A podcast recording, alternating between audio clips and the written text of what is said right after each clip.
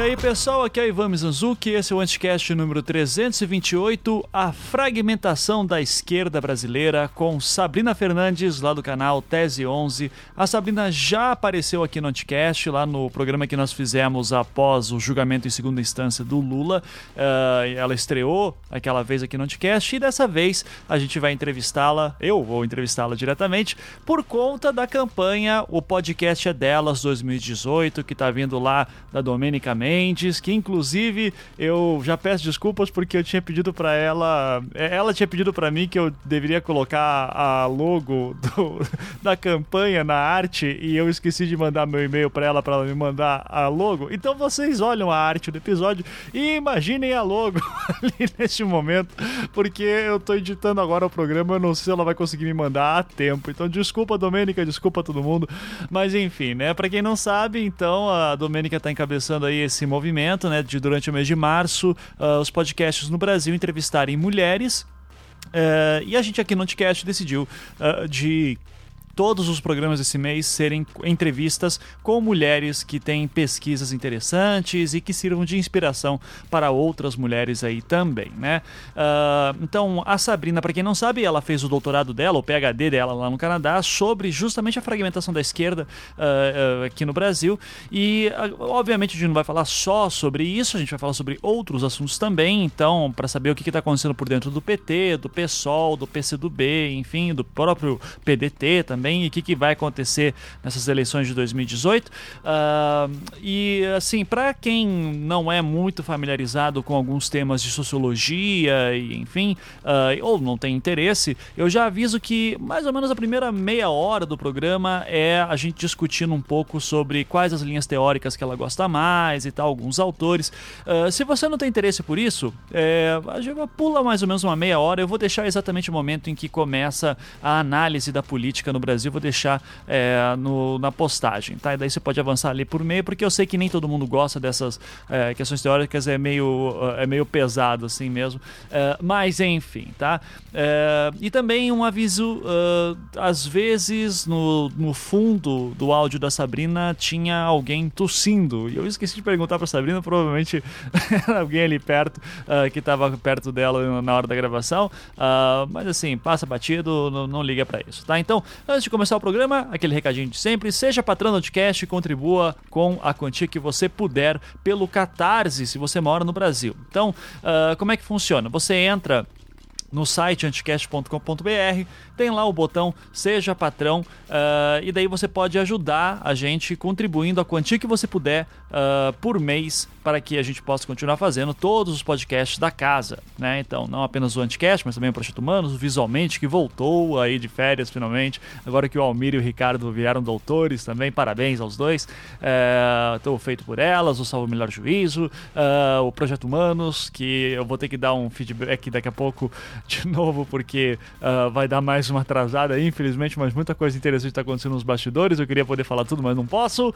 Uh, mas enfim, tem coisas, é, infelizmente, que estão travando um pouco na questão jurídica. Mas não se preocupem, a temporada vai sair e vai, ser, vai sair coisa muito interessante dela também, essa nova temporada.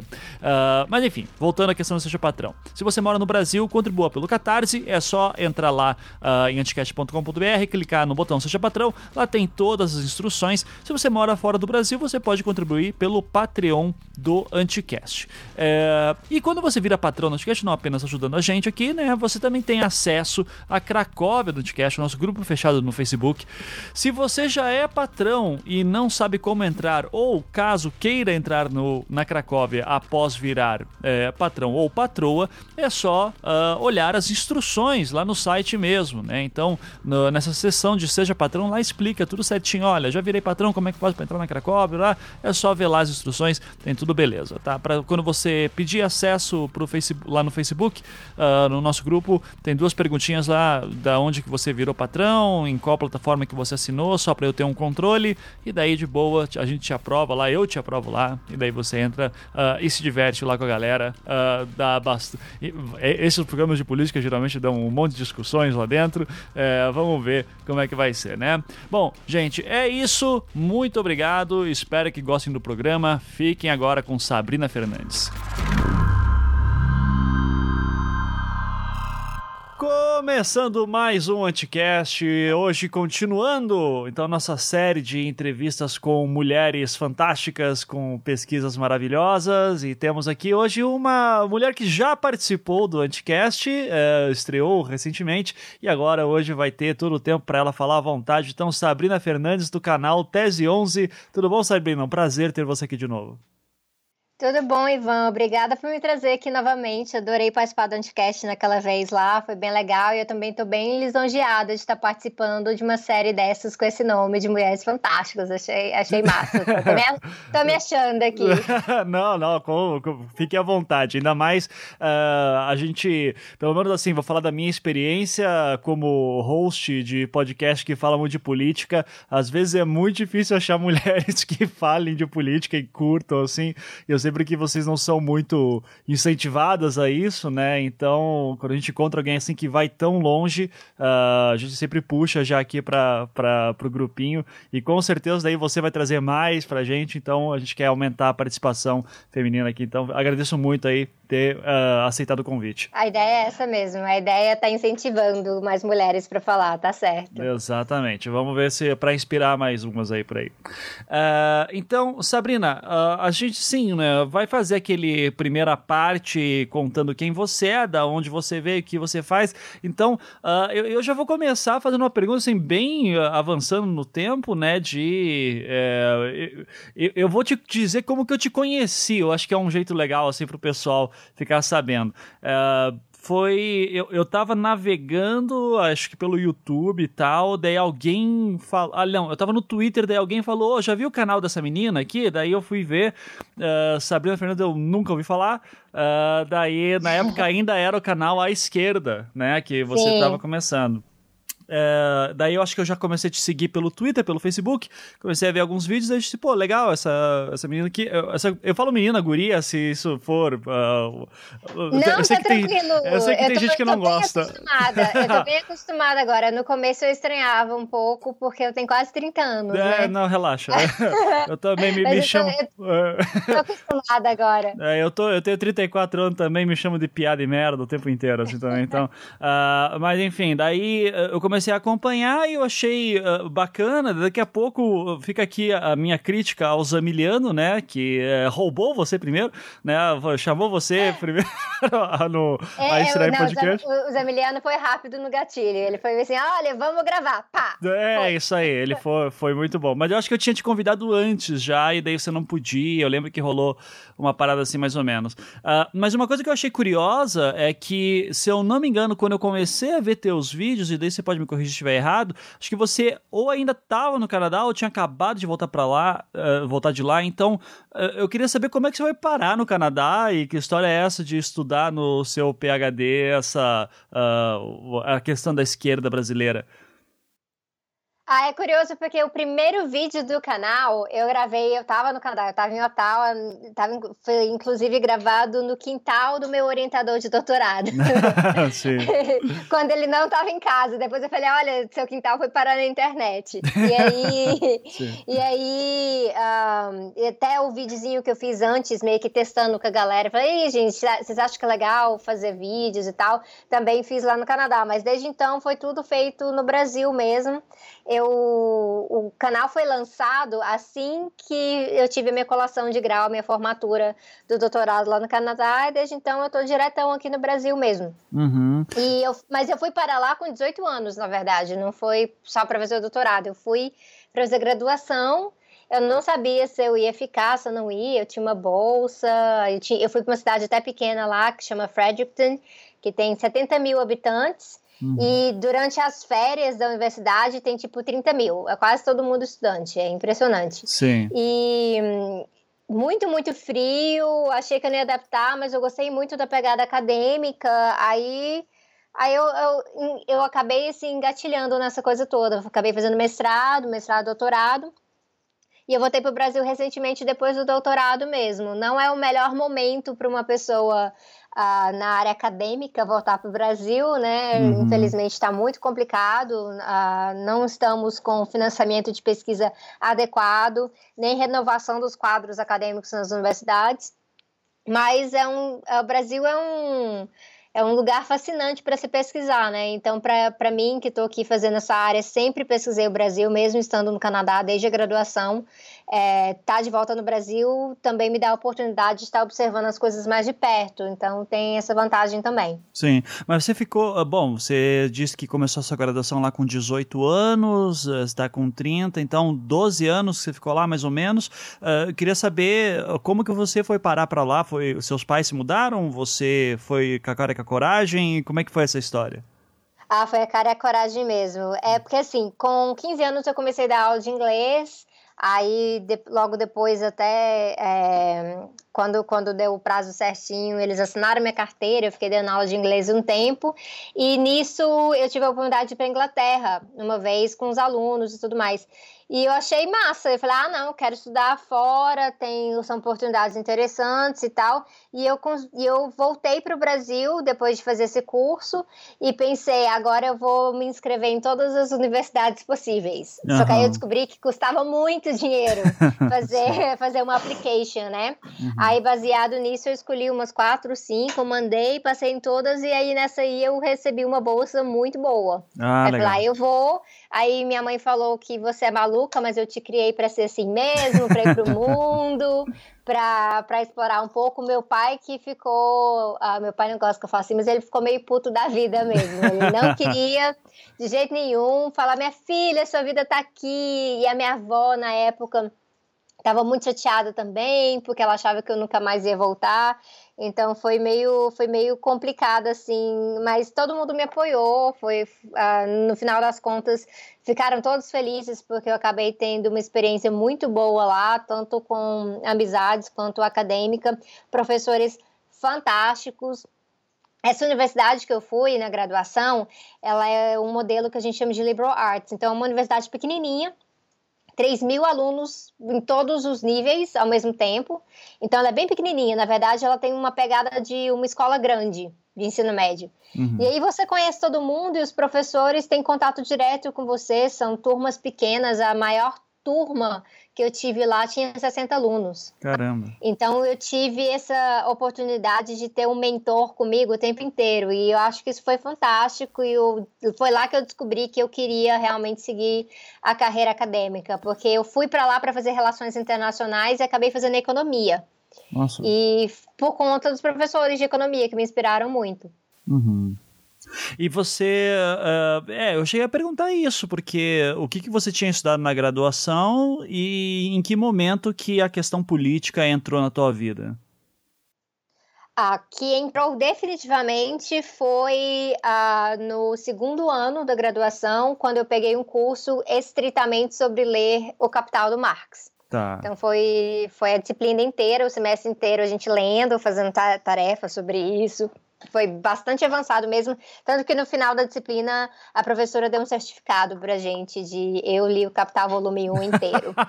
eu tenho eu tenho certificado até hoje, super, esses dias eu até mostrei no Instagram pra galera, eu sou super orgulhosa disso, da primeira vez que eu li o Capital, uhum. e eu fui inclusive avaliada sobre o Capital, então assim, eu li de verdade, não foi de brincadeira não. Uhum. E ali foi quando eu comecei a conectar as coisas com a parte teórica mesmo, porque eu sempre gostei dessa parte de geografia, filosofia, sociologia e tudo mais. E eu tinha um pouquinho da pegada de consciência social que eu, que eu peguei. Uh, meu pai sempre teve muito interesse nisso. Meu pai teve uma, um, uma passagem bem de leve pela política institucional ali no começo da abertura democrática, mas ele não curtiu muito, viu muita corrupção e é, foi um pouco para fora, mas ele sempre falava dessas coisas. E eu lembro de ser pequenininha e pedir uma bandeira do PT para fazer a campanha para Lula, aquelas coisas todas. Sim. Só que quando eu fui para o Canadá em 2006, eu já estava muito, muito chateada com Lula. Uhum, por sim. várias razões. Então eu estava até, eu acho que numa fase meio de desiludida com a política. Aí lá eu tive experiência com o movimento estudantil, isso foi me trazendo um pouco ah, para dentro de novo, a me descobri verdadeiramente feminista nessa fase, mas definitivamente foi quando eu li o Capital é, nessa aula de economia marxiana, a, com a professora McFarland, que na verdade todo mundo morria de medo dela, e depois dessa aula eu descobri que ela era a melhor professora. Uhum. E fiquei muito, fiquei muito mais focada nisso. E eu tive a oportunidade de especializar nisso, porque lá dentro da economia você pode fazer economia mainstream, e aí fazer toda, todas aquelas coisas super matemática, ou entrar para a parte de economia crítica com bastante teoria. Então aí eu, aí eu fui ler tanto Marx quanto Mises e Hayek, e Schumpeter e Ricardo e Malthus e Keynes. Eu tive que ler tudo, mas especializar nessa parte teórica. E aí eu falei, ah, não, isso aqui, é isso aqui para mim mesmo. Só que Uh, isso acaba sendo chamado de economia política. Aí, na hora do mestrado, eu fui fazer um mestrado em economia política, que é o único mestrado em economia política que tem lá no Canadá, que fica na Carleton University, que é no, no, Instituto Fantástico da Universidade. Foi onde eu conheci quem ia virar meu orientador do doutorado depois.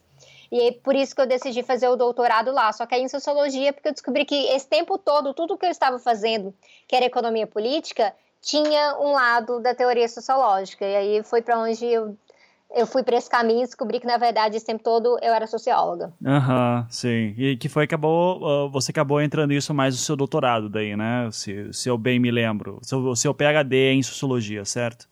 Sim, PhD em Sociologia, mas foi uma experiência bem curiosa, porque vários dos alunos que começaram o doutorado ali comigo, eles tinham feito tudo em Sociologia, então algumas coisas muito básicas ali de teoria sociológica, eles estavam vendo fazia seis anos, né? Uhum. Eu estava vendo pela primeira vez, então meu primeiro ano no doutorado em Sociologia foi tipo um crash course sem parar, de lendo tudo sem parar, porque eu nunca tinha lido, tipo assim, eu tinha lido Adam Smith, vários volumes, mas eu nunca tinha lido Weber. Ah, então, sim. Uhum, então, sim. assim, eu tive que voltar um pouquinho atrás, mas depois eu me descobri. E também tem essa coisa: depois que você passa para mestrado doutorado, a sua velocidade de leitura fica uma coisa meio da flash, né? Fica bem maluquinha. Sim. Então, você dá conta de acumular muita coisa em um tempo corrido, se necessário. Mas ao mesmo tempo, eh, bom, eu tenho, eu imagino também que você, é, vindo da economia, estudando Marx sobre essa ótica, quando você vai para sociologia, é um outro Marx, né? É uma outra leitura. Você sentiu esse impacto ou tô, tô viajando aqui? Não, com certeza, até porque eu percebi que uh, na sociologia se cita às vezes alguns capítulos ali do Capital e tudo mais, mas não se aprofunda muito sobre questões de formação da mais-valia. É, eu fico falando que assim, o capítulo 4 o capítulo 10 do Capital, né, tratando disso, tratando da duração do dia de trabalho, me marcaram muito na economia, porque a gente fazia muito cálculo sobre isso. E já na, na sociologia o pessoal é bem focado no, no capítulo 1 do Capital, volume 1, sobre o que faz a mercadoria, sobre o fetichismo da mercadoria e tudo mais. Então acaba que tem uns focos bem diferentes nesse sentido também. Então eu acabei sendo bem mais exposta a algumas coisas dos cálculos econômicos que Marx fez. E essa coisa curiosa, porque Marx era realmente isso, né, um economista político. Ele era economista, ele era sociólogo, ele era filósofo. Então cada lugar que você vai, você vai ver uma visão diferente do Marx. E eu acho que na verdade isso tudo pra, funcionou para mim como uma vantagem que uhum. eu tenho uma visão mais aberta da teoria marxista que não é tão focada uh, só na parte social, que realmente vai lá dentro do, das contrações do capitalismo e explica como essas coisas funcionam uh, em detalhe. Enquanto isso, vários outros sociólogos que se especializam na parte da sociologia marxista acabam tendo que ler isso em separado no seu tempo livre, né? E eu tive isso com os meus mentores, comigo, me acompanhando. Então, achei um privilégio é, nesse sentido. Sim, sim. É, é, a gente, a gente brinca daí, né, que o, a sociologia nasce com os três patetas, né? O, o Weber, sim. o Marx e o Durkheim, né? Então, uh, acaba sendo os três, os três ali juntos. Uh, qual que foi a linha sociologia que você acabou seguindo daí? Continuou no Marx ou acabou indo expandido para outros lados? Eu sou uma pessoa muito pouco ortodoxa, né? E tá, inclusive, alguma, uh, algumas reclamações que eu recebo de pessoas ortodoxas do canal é justamente isso: que ah, você mistura teórico demais. E eu falo, caraca, é conhecimento, eu vou atrás. Então, eu não tenho muito dessa coisa de ah, isso é absolutamente compatível, isso é absolutamente incompatível. Eu penso que o nosso papel é descobrir quando alguém ele fez uma análise e saiu um resultado interessante, é a gente ver aquele resultado, reconhecer ele e aí a partir disso ver como é que a gente pode uh, reconciliar as nossas interpretações, né? Então eu nunca fiquei muito parada. Na, na minha própria graduação mesmo, eu fiz a uh, o que seria tipo TCC, monografia, só que lá não é todo mundo que faz, você tem que entrar num programa específico. Aí eu fiz na época sobre é, as hidrelétricas do Rio Madeira, Giral e Santo Antônio. E eu fiz justamente analisando como o processo de, de decisões que foram feitos ali uh, relacionados ao PAC, relacionados às usinas, uh, poderiam ser explicadas de várias for formas diferentes, né? Então, mesmo não tendo le, uh, lido assim, Weber muito aprofundadamente, eu já tinha pego de outros autores que trabalhavam com Weber um pouco da visão sobre burocracia, então, assim, decisões burocráticas. Aí depois eu dei uma explicação sobre classe, vindo de Marx, né? Então eu fui colocando, até enfiei um pouquinho de Foucault ali, falando: olha, se você olhar cada teórico, você vai ver um, uma coisa mais central do que a outra, mas no final tudo compõe um pouco da mesma imagem. Eu ainda sou muito, muito fiel a essa visão que eu desenvolvi trocentos anos atrás, quando eu penso na minha carreira acadêmica, né? Uhum. De que apesar de eu ser marxista, e da questão das contradições do capitalismo serem centrais na minha análise, eu estou sempre ciente de que tem alguma outra camada uh, que ajuda a explicar o que está acontecendo. Então, a gente não pode se cegar muito pela nossa principal visão teórica. A gente tem que estar tá sempre prestando atenção se tem mais alguma coisa que pode acrescentar Sim. ali pode não ser o, o cerne né, da questão da, da outra análise, porque realmente Marx e Foucault, quando você for lá no cerne da questão, eles são muito, muito diferentes. Sim. Mas aí eu fui estudar com um professor lá no, no Canadá, quando, já, já quando eu estava no mestrado e doutorado, um professor lá do meu departamento, que ele, inclusive ele, ele escreveu um artigo sobre é, como colocar Marx e Foucault na cama juntos. Legal. Esse, esse é realmente o título do artigo. E eu acho fantástico, porque os dois falam de poder. Então, se os dois falam de poder, a gente tem que, tem que ver o que, que tem de novo, de interessante, que pode ajudar a explicar, porque no final das contas, nosso objetivo é transformar a sociedade e resolver os problemas. Então a gente não pode ficar cego e totalmente se negar a explorar um pouquinho do que uh, está do lado de lá. Basta a gente continuar uh, entendendo qual é a centralidade que é mais importante para a gente ali. Sim, sim. É, é, é, interessante essa, essa questão de tentar colocar autores na cama, né? Porque eu lembro que um dos livros no meu doutorado que eu achei mais interessante era uma época que eu estava tentando me aprofundar no Bourdieu, Uh, e daí eu li aquele livro do Michael Burawai, eu não sei como é que fala, então, mas é, é Burawoi, é, tem na Boi eu Tempo. Acho que é Burawoi. É, é eu, eu, acho, que, é, é isso. Isso, é, é, da Boi Tempo, e daí é o, o, marxismo encontra Bourdieu, né, e, e ele tentando encontrar como que os dois autores vão se relacionando, e chegou uma, uma hora da minha tese que eu tive que tentar juntar Bourdieu com Bakhtin Daí eu dizendo, caraca, que maluquice que a gente tá fazendo, mas daí minha orientadora dizia, não, doutorado é pra isso mesmo, então fica tranquilo. É pra isso mesmo, é uma parte pra gente se explorar, né? Ver isso. ali pra, pra onde que a gente vai, teoricamente, eu acho isso muito interessante. E, e, essa conexão, na verdade, é o máximo porque os meus alunos na introdução à sociologia fazem essa conexão. Hum. Eu dou Marx antes para eles, né?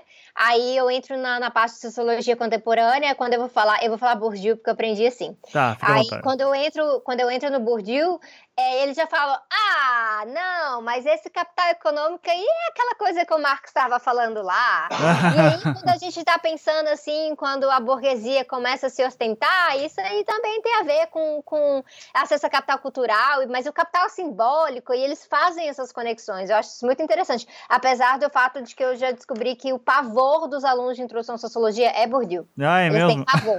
pavor. É, semestre passado, uh, eu vi assim dei várias opções para eles explicarem algumas coisas. Quase ninguém queria explicar os hambúrguer. Estavam uhum. apavorados, porque campo e hábitos, né? E doxa. E uhum. aí, ele, que monte de palavra maluca é essa, né? Sim. Então, é um pouco assustador para calouros, eu é, acho. É francês demais, como eu gosto de dizer sempre. É, france, é francês e latim, né? É uma, é uma bagunça. E o Bourdieu escreve muito complicado. A escola, uhum. a, a escola francesa, em geral, ela não é muito, muito convidativa, né? Não, não, não. Ela, ela é muito... Uh, o jeito de escrever é muito, muito complicado. Eu, particularmente, gosto mais, assim, pessoal que escreve em português, em alemão, em inglês, e o francês eu costumo deixar por último mesmo. Sim sim, uh, sim. na hora. Apesar de que eu acho que o Alain Badiou uh, uh, escreve até bem para alguém da escola francesa, mas assim, pavor de Althusser nesse sentido, Foucault, todo mundo tem medo de Foucault na, na primeira vez, então é, não sei exatamente o que, que determina essa parte do, do estilo de escrita, mas realmente afasta as pessoas. Sim. É, a gente aqui no Anticast, muitos anos atrás, a gente tinha uma brincadeira que eu e o Beccari, né, que é o outro fundador aqui do Anticast, a gente gostava, gosta ainda, assim, muito do, do Baudrillard, né? Uh, e daí Sim. a gente até brincava, ah, qualquer coisa eu prefiro o Baudrillard, que era um meme antigo na internet, assim, que hoje já perdeu todo o sentido. Mas a gente sempre ficava assim, ah, Baudrillard, e cara, Baudrillard era um negócio. Eu tenho certeza que muitos ouvintes antigos do podcast começaram a ler aquela, aquele cara, e, e assim, ninguém entende merda nenhuma, mas, é, é, é, mas é, eu sempre gosto de ler assim, tipo, quase como uma ficção, sabe? Porque o, o, ele é tão doido, aqueles simulacros e simulações, assim, que você diz assim, isso aqui só pode ser ficção, não, não dá para ler como, como algo que você vai pegar na mão e fazer alguma coisa coisa, né? Então, uh, e, e, daí você vai ver outros caras tipo Derrida, enfim, os franceses gostam mesmo de, de pirar muito nisso, mas eu acho, ao mesmo tempo, também acho interessante nessa uh, tentativa de pensar o mundo por linguagem, né? Uh, que é uma coisa que daí foi muito associada às teorias pós-modernas. E daí eu até Sim. queria te jogar nesse sentido. Você chegou a flertar em algum momento com alguma coisa do pós-modernismo? Ou você não quis irritar tanto assim os ortodoxos? Ah, não, eu, eu, eu, sempre, sempre gostei de ler, né? Primeiro eu vou fazer uma dedo que agora eu lembrei, falando nisso aí, assim, tem um alemão que é muito difícil de ler, que é o Niklas Luhmann. Tá. Ah, da teoria dos sistemas. Do... É, teoria uhum. do sistema. É, é, bem relacionado a essas coisas, né, coisa de comunicação e tudo mais, começa a pegar um pouquinho pra. pra... Então, assim, eu não vou salvar todos os alemães nessa história. até, o Ad... até o Adorno eu acho que, que dá pra, pra diluir um pouquinho se você pegar o Adorno e quebrar ele em parágrafos. Porque o problema do cara é que o cara não sabia o que era parágrafo, né? Uhum, Mas sim. Niklas Luhmann é o pior. Mas eu acabei, eu acabei estudando tudo porque eu acho que é realmente assim Lá no Canadá, a, o departamento de sociologia em que eu estudei, ele é muito, muito diverso mesmo. Você não conseguia olhar e falar assim, ah, esse é um de departamento marxista ou weberiano, ou, uh, ou só tem Bourdieu aqui, ou é todo mundo Foucauldiano. Não tinha isso, era muito diverso mesmo. Então, à medida que eu ia estudando com professores diferentes, eu ia pegando coisas diferentes com eles, né? Então, eu nunca tive esse pavor que parece que os marxistas brasileiros têm de, das análises pós-modernas, porque na verdade eu quero compreender o que está acontecendo ali. Eu não, eu não concordo, uh, mas eu também não rejeito tudo, porque dentro do próprio marxismo a gente vai conseguir fazer uma análise sobre construção social. A gente vai conseguir fazer isso porque a gente vai entender como é que as estruturas se reproduzem e como isso tem efeitos uh, sobre categorias que são utilizadas para dominar né? Então, é, Gramsci vai, de, de uma forma ou de outra, Gramsci vai ser muito importante nisso, porque a gente, com Gramsci, vai compreender melhor como a gente desenvolve consentimento. Uhum. E para desenvolver consentimento como uma forma de dominação, a gente tem que inculcar certas coisas, certas categorias na sociedade como se elas fossem verdade. Sim. Então, a gente vai ter que falar de construção social. E aí, se você ir lá no direito marxista, que é uma coisa meio complicada, porque, na verdade, assim, Pachucanes é central aí, mas Pachucanes era odiava o direito, né? É do direito marxista, mas odiava o direito com razão. Ele também vai falar disso, né? Do direito sendo uma construção burguesa. Então é muito importante a gente não sair rejeitando essas categorias só porque elas têm um peso maior na análise pós-moderna. Uhum. Então, mas eu vejo que tem um certo medo, especialmente na academia eu não sei tanto ainda, porque eu tenho notado que a sociologia no Brasil é muito pouco marxista. Apesar do escola sem partido, o pessoal fica colocando que os sociólogos é tudo comuna, eu ainda não tive essa experiência, não. Sim. Mas, é, mas uh, mesmo assim, parece que o pessoal no marxismo do Brasil tem um certo medo de ser contaminado por, pelo pensamento pós-moderno. Eu falo, caraca, se você está vacinado, você pode ir ali e, e, mergulhar um pouquinho na piscina, não tem problema. É Sim. É importante você compreender o que está acontecendo. É, eu, eu, vejo, a minha experiência, pelo menos no mestrado e doutorado, foi muito assim, é, de é, você tinha alguns setores que estavam entrando na discussão mais pós-moderna na questão da na questão de gênero, né, é, gênero como construção social, isso sim, uh, questões de estigmas talvez muito ligado com a questão da linguagem, reforço de comportamento, uh, mas tinha pouca abertura para alguma coisa mais maluquinha, como por exemplo, sei lá, Michel Maffezoli, sabe, que é uh, questão já de reencantamento do mundo e tribos urbanas, né, e E a gente, nós somos grandes nômades andando por essa aldeia virtual agora. Uh, Lipovetsky também é um cara que era meio deixado de lado. E uh, se entrasse em alguma coisa pós-moderna, é, ia pegar alguma coisa assim de conceito pós-moderno, no sentido de, ó, superamos a modernidade em algum sentido. Entraria ali um cara tipo David Harvey, que é um uh, geógrafo. Sim. Entraria um Fre Frederick Jameson, que ia dar um caminho a mais para o marxismo, então sempre focado muito ainda no materialismo histórico. É, Sim. Você sente isso, você sentia isso também lá no Canadá, ou, ou por exemplo, Mafezoli era super querido e todo mundo lia? Eu acho, eu acho que lá, na verdade, já estava. O pessoal já tinha parado um pouco com essa divisão, para ser bem honesta. Quando eu paro para olhar, agora que você falou, assim, eu estou começando a pensar nos meus professores e no que eles falavam exatamente. E eu não vejo tanto essa divisão tão rígida. Então, agora a gente vai ler os modernos, agora a gente vai ler os pós-modernos, agora a gente vai explorar essa galera aqui. Uhum. Então, era um pouquinho mais nessa pegada. E aí, na hora de você colocar na sua própria pesquisa, você fazia uma distinção. Uh, mas eu achei até curioso agora que você mencionou o Harvey, porque o Harvey tem essa crítica, mas assim, por, por ele ser do materialismo histórico, ele cairia bem assim, ah, ele é moderno, mas ele é um pouco desses caras meio heterodoxos que eu estava mencionando, né? Sim. E deve ser por isso que eu gosto tanto de ler Harvey. É. Eu acho muito, muito interessante e também porque tem essa pegada da, de ser interdisciplinar que eu acho que isso é uma das coisas mais fantásticas assim que eu tive na minha experiência acadêmica é de nunca estar presa em uma disciplina. Então, eu peguei filosofia, sociologia, economia, peguei latim, peguei ciências ambientais, peguei literatura, história, e eu acho que isso uh, me trouxe essa curiosidade que até hoje eu não consegui matar, de sempre estar lendo uma coisa de uma pessoa diferente, mesmo pensando, ah, não vou concordar com 80% do que eles dizem, mas às vezes tem algum 20% ali que pode ser interessante. Sim. Então, eu acho, eu acho muito legal quando a gente vê alguns cursos no Brasil tentando incentivar um pouco mais disso. A própria Universidade de Brasília, onde eu estou lecionando a introdução à sociologia atualmente, é interessante nesse sentido porque eles têm, eles são bem focados nisso, né, em vocês uh, pegarem coisas bem de outra, outras matérias. Então, eu tenho alunos na introdução à sociologia que são da Hoje descobri que tem da arquivologia e tem alunos da, da engenharia elétrica e tudo mais. Eu acho isso, isso muito importante para você não ficar preso na sua caixinha, né? Uhum. E ó, a UFABC, pelo que eu entendo ali, também é uma universidade com muita interdisciplinaridade, é bastante fluido nesse sentido. E eu acho que, que é bom valorizar para a gente perder esse medo, porque às vezes no Brasil o pessoal não tá lendo essa galera justamente porque, ah, não, eu já descobri que eu sou. A minha escola é a escola do funcionalismo estrutural, então eu vou ficar aqui. Aham, sim. É. Né? E isso não é bom para o conhecimento, eu acho. Eu acho que a gente fica muito confortável nesse sentido. É, é, é eu, eu, eu, entendo o que você quer dizer, eu acho que existe um pouco disso também, é, mas eu entendo também, sei lá, eu lembro da, da minha orientanda né, de doutorado que uh, o volume de leitura que ela tinha da escola de pensamento dela já era tão grande e para ler outras coisas ia ser uma coisa que ia de, fora todos os projetos que ela tinha, orientandos, enfim, então eu não sei, eu, eu já começo a entender melhor aquelas pessoas que dizem, cara, eu já tô velho demais para aprender coisa nova, eu quero melhorar naquilo que eu já sou bom, sabe? Que eu, que eu tenho o mínimo de chance.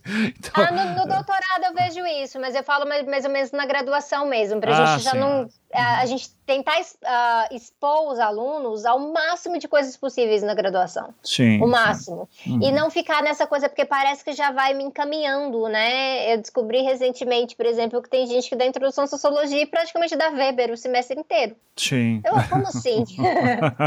né? Uhum.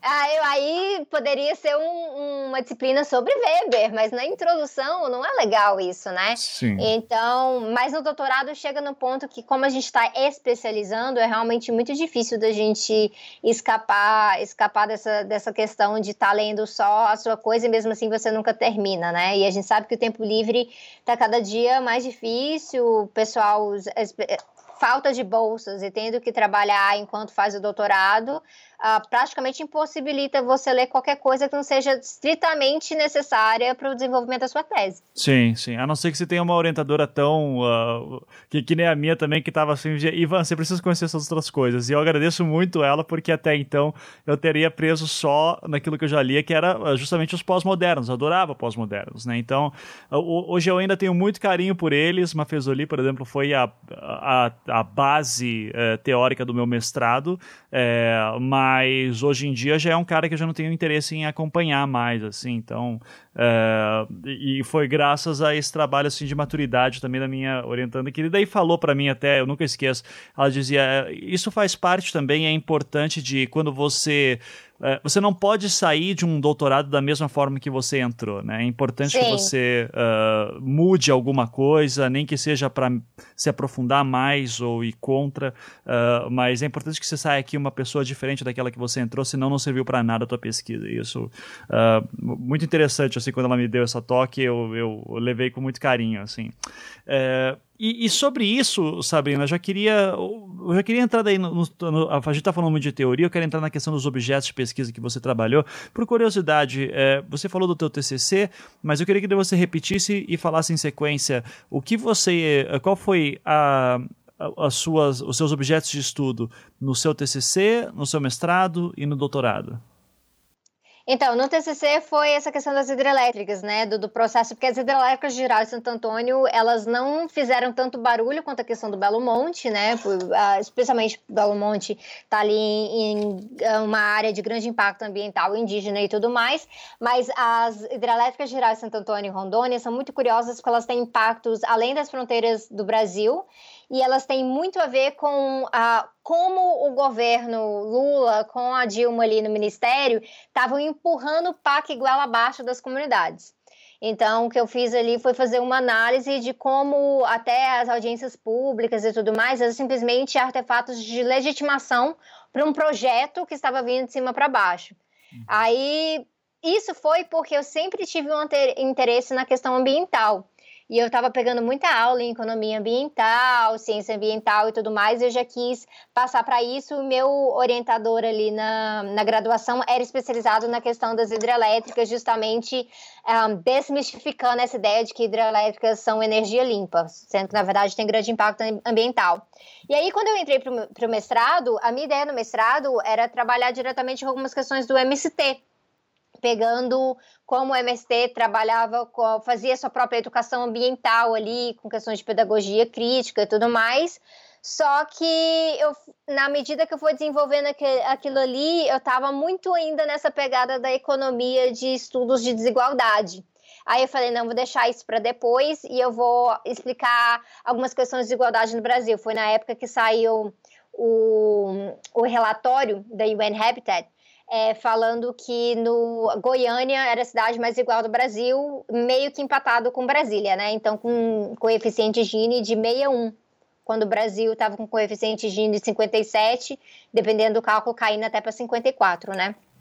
O que, que o que, sabe... que significa esses cálculos, assim, só para a gente ter uma noção?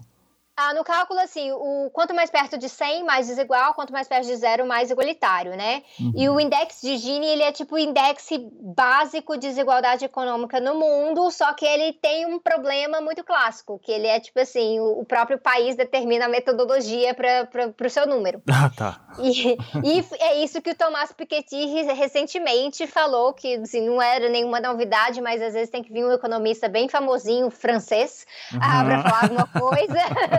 para as pessoas perceberem que, ah, agora eu entendi isso. Realmente não é uma boa ideia você deixar o pessoal ficar calculando desigualdade baseado no consumo, porque se, se tem um crédito expandido, a, sociedade está consumindo bastante, então dá a impressão de que as classes mais baixas, com esse acesso a crédito, estão menos distantes das classes mais altas. E foi essa impressão que a gente teve no último período relacionado ao Brasil, né? Que ah, a desigualdade está diminuindo. Uhum. Piketty voltou e falou: não, na verdade não, porque a gente teve transferência de renda sim, mas foi entre a classe média e a classe mais baixa. Sim. A, cla a classe alta mesmo, a grande burguesia, continua intacta e, na verdade, acabou enriquecendo. Uhum. Então, era uma coisa, mas na época, foi 2010, né? A gente estava olhando isso e era esse o relatório que a gente tinha desse Gini. Eu falei, ah, o que, que isso tem a ver? E como eu estudava muito pedagogia crítica, que é a minha outra área, que é a sociologia a, da educação, é, eu resolvi olhar o que estava acontecendo em Goiânia, que é a minha cidade natal. Aí eu fiz o meu mestrado sobre a neoliberalização do ensino no Brasil e fazendo um foco sobre a indústria de cursinhos que eu tinha muito poucos estudos sobre as indústrias de cursinhos no Brasil, que é uma coisa que no Brasil é surreal de poderosa, muito conectada a, ao setor privado de, de educação no, no, no ensino superior também. Então, tem toda essa ponte entre ensino médio, cursinho e ensino superior nas mesmas redes privadas, né? Então, tem uma, é uma dinastia no Brasil relacionada a isso. A Chile tem também, mas nada uh, tanto quanto o Brasil. Aí eu resolvi olhar para isso e poucos dos estudos que tinham estavam bem focados em Bourdieu. Olha. Aí eu falei, ah, não, eu vou fazer uma análise, vou fazer uma análise aqui bem marxista. E foi quando eu comecei a me aprofundar em Gramsci. Uhum. E aí abriu as portas para o que foi ser o meu doutorado, que é um doutorado extremamente gramsciano, de ler Gramsci de, de cabo a rabo, de ler Gramsci em italiano, ler Gramsci em inglês, em português, comparar traduções, teve toda essa pegada. E, mas eu ainda acho que eu sou uma gramsciana meio diferente do gramscianismo que eu vejo no Brasil. Eu, eu, ainda bato um pouco de frente com algumas concepções no Brasil, mas isso acontece, né? Depende da, com quem você estudou e tudo mais, as influências. Uhum. Mas eu acho, achei assim que Gramsci tinha muito para acrescentar com o que a gente vê hoje na, na situação uh, brasileira. E quando eu cheguei no doutorado, eu pensei, ah, vou usar Gramsci, mas ainda vou ficar em movimentos sociais. Aí veio junho de 2013. Uhum. Aí quando veio junho de 2013, meu orientador falou, você vai escrever todo dia. Eu quê? Escrever todo dia. Tudo que está acontecendo, você vai escrever. É como se você fosse uma jornalista, você tem que me relatar aí. E aí eu fui vendo que eu estava escrevendo todo dia, e o que eu escrevia estava muito diferente de algumas análises que já estavam sendo publicadas. Eu falei, ué, o que está acontecendo aqui? Então, eu falei, ah, eu vou, vou continuar com isso aqui. Aí eu peguei o meu projeto que eu já tinha, já tinha qualificado, uh, fiz outro projeto, qualifiquei ele e tudo mais, e aí fui, fui aprovada para fazer um projeto olhando fragmentação de esquerda no Brasil, justamente para explicar por que, que, a esquerda ficou tão empolgada com junho, mas junho não ficou empolgado com a esquerda. Aham, sim, sim. É, uma, uma bela. Essa foi sua hipótese ou foi a tua conclusão? O que, que você. Que, é, essa é uma frase de efeito aí que você, você lançou agora. Então, uh, uh... Foi a hipótese, foi a hipótese. Tá. Hoje a conclusão é bem mais complicada que essa, porque eu descobri muita coisa no meio do caminho. A conclusão realmente foi que é, é necessário, para se compreender é, essa relação, ter que compreender todas as coisas muito detalhadas e complicadas do processo de fragmentação na esquerda no Brasil. Não é uma fragmentação só em números. Uhum. A gente fala, ah, é uma sopa, a esquerda é uma sopa de letrinhas, aí tem uma cisão, aí tal partido ah, vai e divide em três, aí sai não sei quem e fala, ah, nós somos os verdadeiros revolucionários, aquele partido lá não é, e fica essa briga eterna, e a gente fica assim, nossa, mas por que a esquerda precisa se unir? E eu tenho muito claro hoje em dia que a coisa mais impossível de se tratar como se fosse simples é a união da esquerda. A união da esquerda é um objetivo uh, ele é mais um objetivo do que uma pré-condição, porque ele é muito mais difícil de, de se conseguir do que parece. As pessoas falam, ah, se, a, se a esquerda se unir, a gente vai cumprir toda, todas as tarefas, a gente vai alcançar o horizonte revolucionário, a gente vai transformar o mundo. Sendo que a esquerda se unir faz parte do processo de transformação. Uhum. Não é uma coisa que vem antes, porque essa fragmentação ela é normalizada, ela é uma tendência. E quando eu comecei a estudar é, a questão mais focada em junho no começo, e no final a minha tese cita junho, uh, na verdade, mais como, é, como um pano de fundo do que como objeto de análise, quando eu comecei a olhar isso, eu falava: olha, a esquerda está muito empolgada, junho não está nem para a esquerda. Junho está falando: é, a rede social é o meu partido, nós somos a rede social, o Brasil é meu partido. O que está acontecendo com isso? E por que, que a esquerda, que sempre esteve na rua, que é historicamente a dona da rua, que domina a rua, e não tanto o parlamento e tudo mais, por que, que a esquerda não estava sendo aceita? E para mim não era suficiente explicar isso com antipetismo, ou as pessoas estão desiludidas com a política, não achava que isso era suficiente. E aí eu fui descobrir que a esquerda tinha perdido a sua capacidade de interpelar multidões. Uhum. E é uma questão que a gente vê até hoje, porque nós estamos sob o governo Temer, cada dia é um absurdo novo acontecendo e nós não temos multidões nas ruas, uh, nem uh, de forma espontânea mesmo, e nem interpeladas, porque quando o movimento social e os sindicatos e tudo mais convocam uma greve geral, não existe realmente uma greve geral. Isso é uma briga que eu tenho constante com a esquerda, que a gente ainda não teve greve, greve geral. A gente tem paralisações gerais. Sim. Mas para ter greve geral, o trabalhador tem que decidir não trabalhar, não é só ficar em casa porque a gente travou a rodovia. Uhum. É, então, mas você. Uh, esses dias eu até entrevistei aqui, né? Essa série aqui de, das Mulheres de Março que eu entrevistei, a primeira foi a Marília Moscovici, né? Que também está terminando o doutorado dela agora. Sim. E que chegou. Acredito que você já leu alguma. Deve ter lido os textos que ela é, escreveu. Ela é maravilhosa, ela é Sim. maravilhosa. Exato. e, e e eu, a gente conversando lá, eu disse assim: olha, Maria, duas coisas me impressionam, né, em você. Uh, primeiro, a tua capacidade de, de Nostradamus na época, né, quando tava o calor do momento, você disse: gente, tá rolando aqui uma. Uh, um, estão roubando a nossa pauta e eu não sei quem é ainda, né? Então já tem alguns indícios, e daí ela começava a falar uh, do que ela estava vendo, de que estava tudo muito estranho. E uh, a segunda coisa que daí eu perguntei para ela, de, de, de, análise que eu achava uh, interessante, era se a gente já tinha conseguido entender o que foi junho de 2013. Uh, qual é a tua opinião sobre isso? A gente já, já conseguiu entender o, que, o efeito daquilo no nosso momento? Ou a gente ainda está tentando juntar os cacos e passar o susto? Eu, eu acredito que junho uh, tem um pouco daquele que de evento. Uh, mais, mais no sentido do Badiou do que no sentido do Zizek mesmo. Então, assim, Badiou fala que mais 68 é uma coisa que a gente até hoje não digeriu. Uhum. E uh, junho é uma coisa que a gente não vai digerir por muito tempo, porque junho, na verdade, é uma erupção de tantos problemas que estavam armazenados ali, alguns sendo jogados para debaixo do tapete e outros sendo uh, propositalmente, propositalmente ignorados mesmo, porque nos fazia sentir melhor de, de, problemas que estavam acontecendo na sociedade, de politização e tudo mais. E aí junho veio e jogou tudo na nossa cara. Então tem muita coisa ali de junho que está muito difícil de digerir ainda. O que eu proponho é alguns, algumas lentes que ajudam a compreender junho de uma forma melhor. Inclusive, eu estou trabalhando num projeto aí que eu vou escrever um capítulo num livro uh, exclusivamente sobre junho, né? Cinco anos depois e tal, que é onde eu finalmente vou tentar colocar isso no papel exclusivamente sobre junho, porque na minha tese acaba fica meio espalhado. E no livro que vai é baseado na minha tese, que se der tudo certo sai no final desse ano, é, também vai estar tá meio espalhado. Uhum. Mas a ideia é que quando eu tava meio que meio que nesse meio barco aí da Marília aí, pessoal falando um monte de coisa sobre junho, eu não, gente, nesse não, nesse não, é muito mais difícil, para a gente tentar definir agora, porque assim que aconteceu já tinha artigo acadêmico falando de junho um mês depois. Sim. E tinha livro saindo online, né, Cidades Rebeldes e tudo mais, que foi uma, uma ferramenta muito interessante na época, mas hoje em dia você vai olhar para Cidades Rebeldes, é por, Cidades Rebeldes, por ter sido muito escrito no, no olho do furacão, ele perdeu grande, grande parte da análise do que estava acontecendo. Então, era importante ter pessoas no olho do furacão e importante ter pessoas com um pouquinho menos de investimento emocional.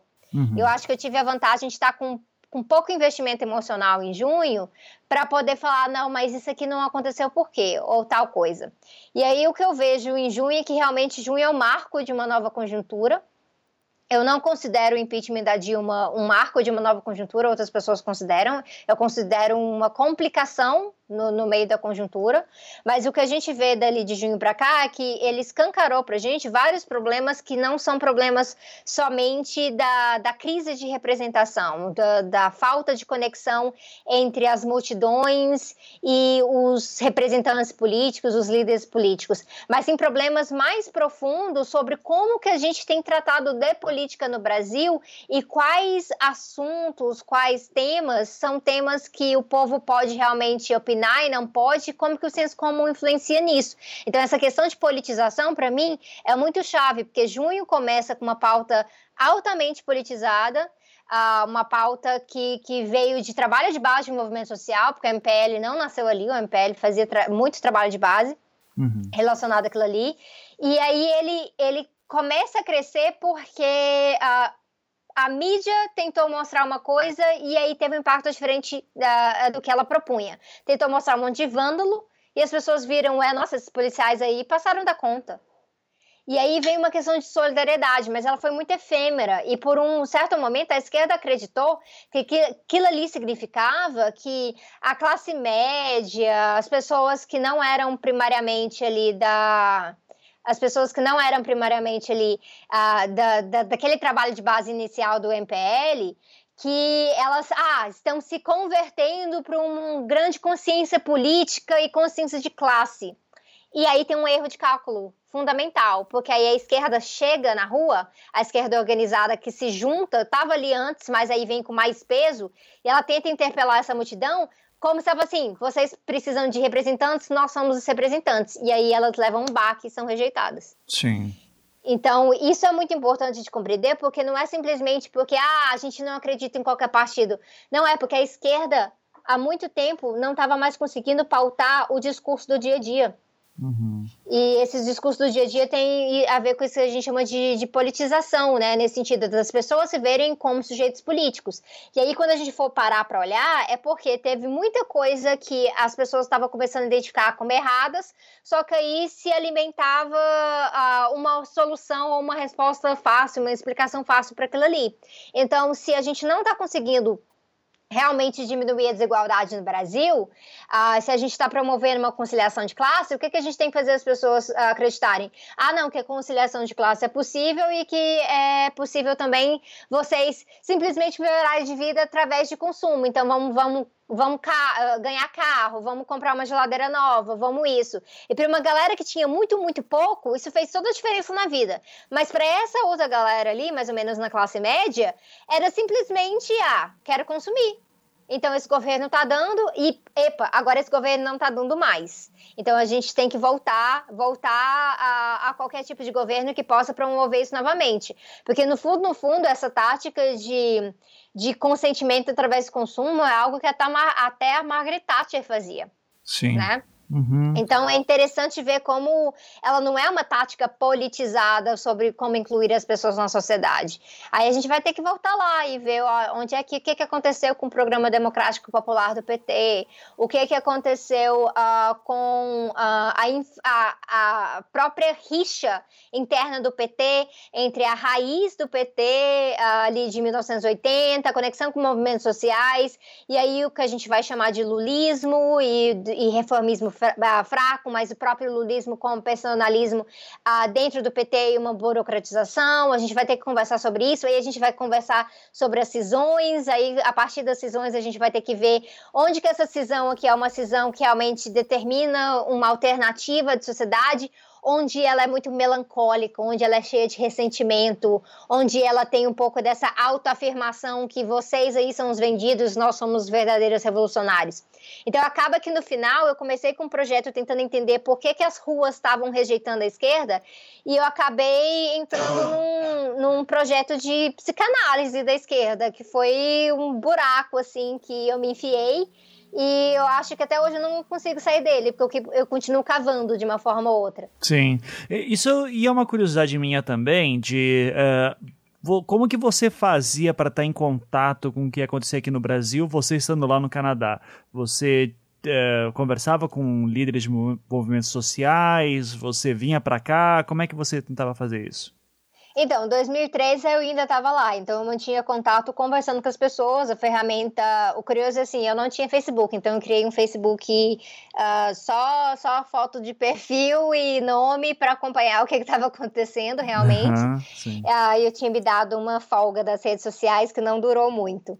E aí, uh, mas aí conversando, tinha uma coisa muito curiosa que meu irmão estava tava aqui em Brasília fazendo ciência política na UNB, e o meu irmão estava se descobrindo agora um militante. Então, todo dia ele tinha uma coisa fresquinha, uma imagem nova para me mostrar, eu achava isso muito legal. E aí, até o momento que combinou com ele sendo preso em junho de 2013 num ato em Goiânia. Capaz. Aí, Olha, só é... família de vândalo é isso aí mesmo. Tá... Pois é, desse jeito. E, engraçado que ele foi parar na capa dos jornais e tudo mais, como vândalo profissional, as coisas assim. E eu acho fantástico, porque isso, isso pro, pro meu irmão, pro Samuel, foi uma experiência que marcou a vida dele e transformou ele no criminólogo que ele é hoje. Então, eu acho isso muito, muito bonito. Inclusive, ele, ele, criou um canal, né? Ele tem um canal no YouTube que chama Cifra Oculta, e ele conta, tem um, um dos episódios em que ele conta isso. Ele conta de, de quando ele foi preso, do que, que o delegado falava, de como a polícia tentou incriminar eles, colocando coisas nas mochilas e tudo mais. E é muito interessante ver como junho de 2013, mesmo não tendo o impacto de ascenso de massas que a esquerda esperava, foi uma escola de militantes, né? Uhum, e eu sim. tentei ficar bem bem de olho nessa escola de militantes quando eu ainda estava tava lá no Canadá. Mas em 2014 eu vim para o Brasil e já em modo pesquisa de campo. Então eu acompanhei tudo, eu fiz etnografia e eu fiz etnografia visual. Então eu filmava, eu, eu tirava fotos, eu tenho até ensaios de fotografias durante a Copa do Mundo, eu acompanhei Comitê Popular da Copa em São Paulo, acompanhei uh, em Brasília, mas também estava acompanhando mobilizações no Rio de Janeiro e em Belo Horizonte. Aí depois, em 2015, eu entrei numa fase pesadona de entrevistas e etnografia, então passei vários meses morando em lugares diferentes, conversando com pessoas, entrevistando tanto uh, militantes que são das uh, assim mais da liderança, né, de cada organização da esquerda, tanto militantes de base. Uhum. E conversando com todo mundo na rua. Então, assim, eu ia para um ato e eu tinha que cumprir vários papéis diferentes. Eu estava lá como militante também, porque eu também estava puta da vida, então eu ia para o ato porque eu queria protestar, mas ao mesmo tempo eu estava lá prestando atenção em, ah, tem tantas organizações aqui. Ah, elas estão falando pra, palavras de ordem diferente. Ah, então tem uma treta entre essas organizações aqui. Essa política é assim, essa política é assado. E ah, esses são os líderes disso aqui. Vamos depois vou marcar para entrevistar eles para ver qual era a perspectiva deles. E eu achei que foi fantástico fazer isso, porque aí quando eu cheguei para entrevistar as pessoas, é, eu conseguia inclusive verificar questões da memória delas porque acontece da pessoa me contar uma coisa, mas foi só da perspectiva dela e não era bem isso que aconteceu. E teve um, um elemento muito interessante que já foi em 2014, na inauguração, no, na inauguração da Copa do Mundo, ali em São Paulo, né? Que a gente teve, a gente teve três atos três atos uh, em relação à Copa. Um foi uh, junto com os metroviários em São Paulo, o, aí o outro foi no metrô Carrão, que foi mais os autonomistas e os anarquistas e tudo mais. E aí teve um, já que o MTST tinha conseguido ter uma, negocia uma negociação de sucesso em relação à ocupação Copa, à Copa do Povo, ah, eles já estavam tendo, tipo assim, era um, ah, uma coisa mais lúdica, com uma mini Copa de futebol no, na ocupação e tudo mais. E aí eu falei, caraca, eu não dou conta de ser três pessoas, né? Como é que eu vou acompanhar isso aqui? Eu falei, não, eu vou para onde eu acho que vai ter enfrentamento. E eu fui, pro, uh, fui lá para para onde estava tendo o ato com os metroviários, que era onde estava essa esquerda mais, mais organizada, nesse sentido, organizada em partidos, sindicatos e tudo mais. Só que o tempo todo eu estava, meu Deus, o que está acontecendo no metrô Carrão? Ele não está lá. E não é que a polícia foi e empurrou todo mundo do metrô Carrão lá para onde estava os metroviários? Capaz. Aí eu fui parar no meio do, do olho do furacão e teve uma treta gigantesca, gigantesca lá entre parte da esquerda organizada e a galera que estava usando a tática Black Bloc. Uhum muito grande, né? E aí, pensando nisso, eu falei, ah, vou perguntar para essa galera agora, um ano depois, em 2015, nas entrevistas, como é que foi. Cada pessoa me contava uma coisa diferente. Aham, sim. Então, é muito interessante isso, assim, tratando da esquerda, eu acho que é impossível fazer uma pesquisa com a esquerda uh, somente baseado em dados, notas de partidos e entrevistas você tem que estar tá colando nas coisas. Se você não colar nas coisas, você vai ter acabar pegando informação incompleta, seja por, por questão de memória mesmo, que a memória é falha, ou você vai acabar pegando informação muito parcial. A pessoa pintar a organização dela de uma forma específica no que aconteceu naquele dia. Sim. Então foi, foi nesse combo metodológico mesmo que eu fiz que eu acho que eu tirei a maior parte da vantagem e me proporcionou fazer um estudo sobre a fragmentação de esquerda no Brasil que é extremamente empírico. Não é baseado numa coisa que já estava disponível na internet ou num livro e tudo mais. Eu tive que ir lá e conversar com todo mundo perguntar a mesma coisa para várias pessoas diferentes, tanto nos entrevistados oficiais quanto conversando com as pessoas nos atos, nas reuniões, nas assembleias e tudo mais. Hum. E é muita informação. Eu acho que eu tenho suficiente de informação, algo que daria para uns três livros, mas eu estou muito cansada desse tópico, então vai só um. tá ótimo. É, eu tenho uma curiosidade daí, de você que acompanhou essas manifestações de 2014. Uh, 2013 a gente vai ter o pessoal indo pra rua, primeiro pelo MPL, né? E daí depois a gente vai ter. Só pra deixar claro pro ouvinte, MPL, para quem não lembra, movimento Passe Livre, não tem nada a ver com esse grupo que apareceu aí depois, tá? É, que soa muito parecido. Uh, então, o movimento Passe Livre começou daquele jeito, as jornadas de junho. Uh, daí teve lá a confusão com polícia, daí a imprensa chamando de vândalos. É, até falei para Marília do dia que para mim ficou muito marcado que eu, pelo menos a minha memória, uh, tenho como momento da virada, que é o momento em que é uma, uma fotógrafa, né, ou uma jornalista, enfim, ela leva um tiro de borracha na cara, uh, e daí a imprensa meio que se une também, diz assim, não, violência policial, e tipo, agora são manifestantes, e uh, não é só 20 centavos, né, o Arnaldo Jabor dá aquela, do, ah, é só 20 centavos e todo mundo vai em cima, Sim. Mas, é, então, assim, a gente tem uma adesão muito grande, eu digo como alguém que também participou aqui em Curitiba de uma ou outra, uh, de pessoas que, eu confesso, eu, eu, mesmo, assim, eu tinha uma certa consciência na política na época, mas uh, muito longe daquilo que hoje eu consigo olhar e pensar o que aconteceu.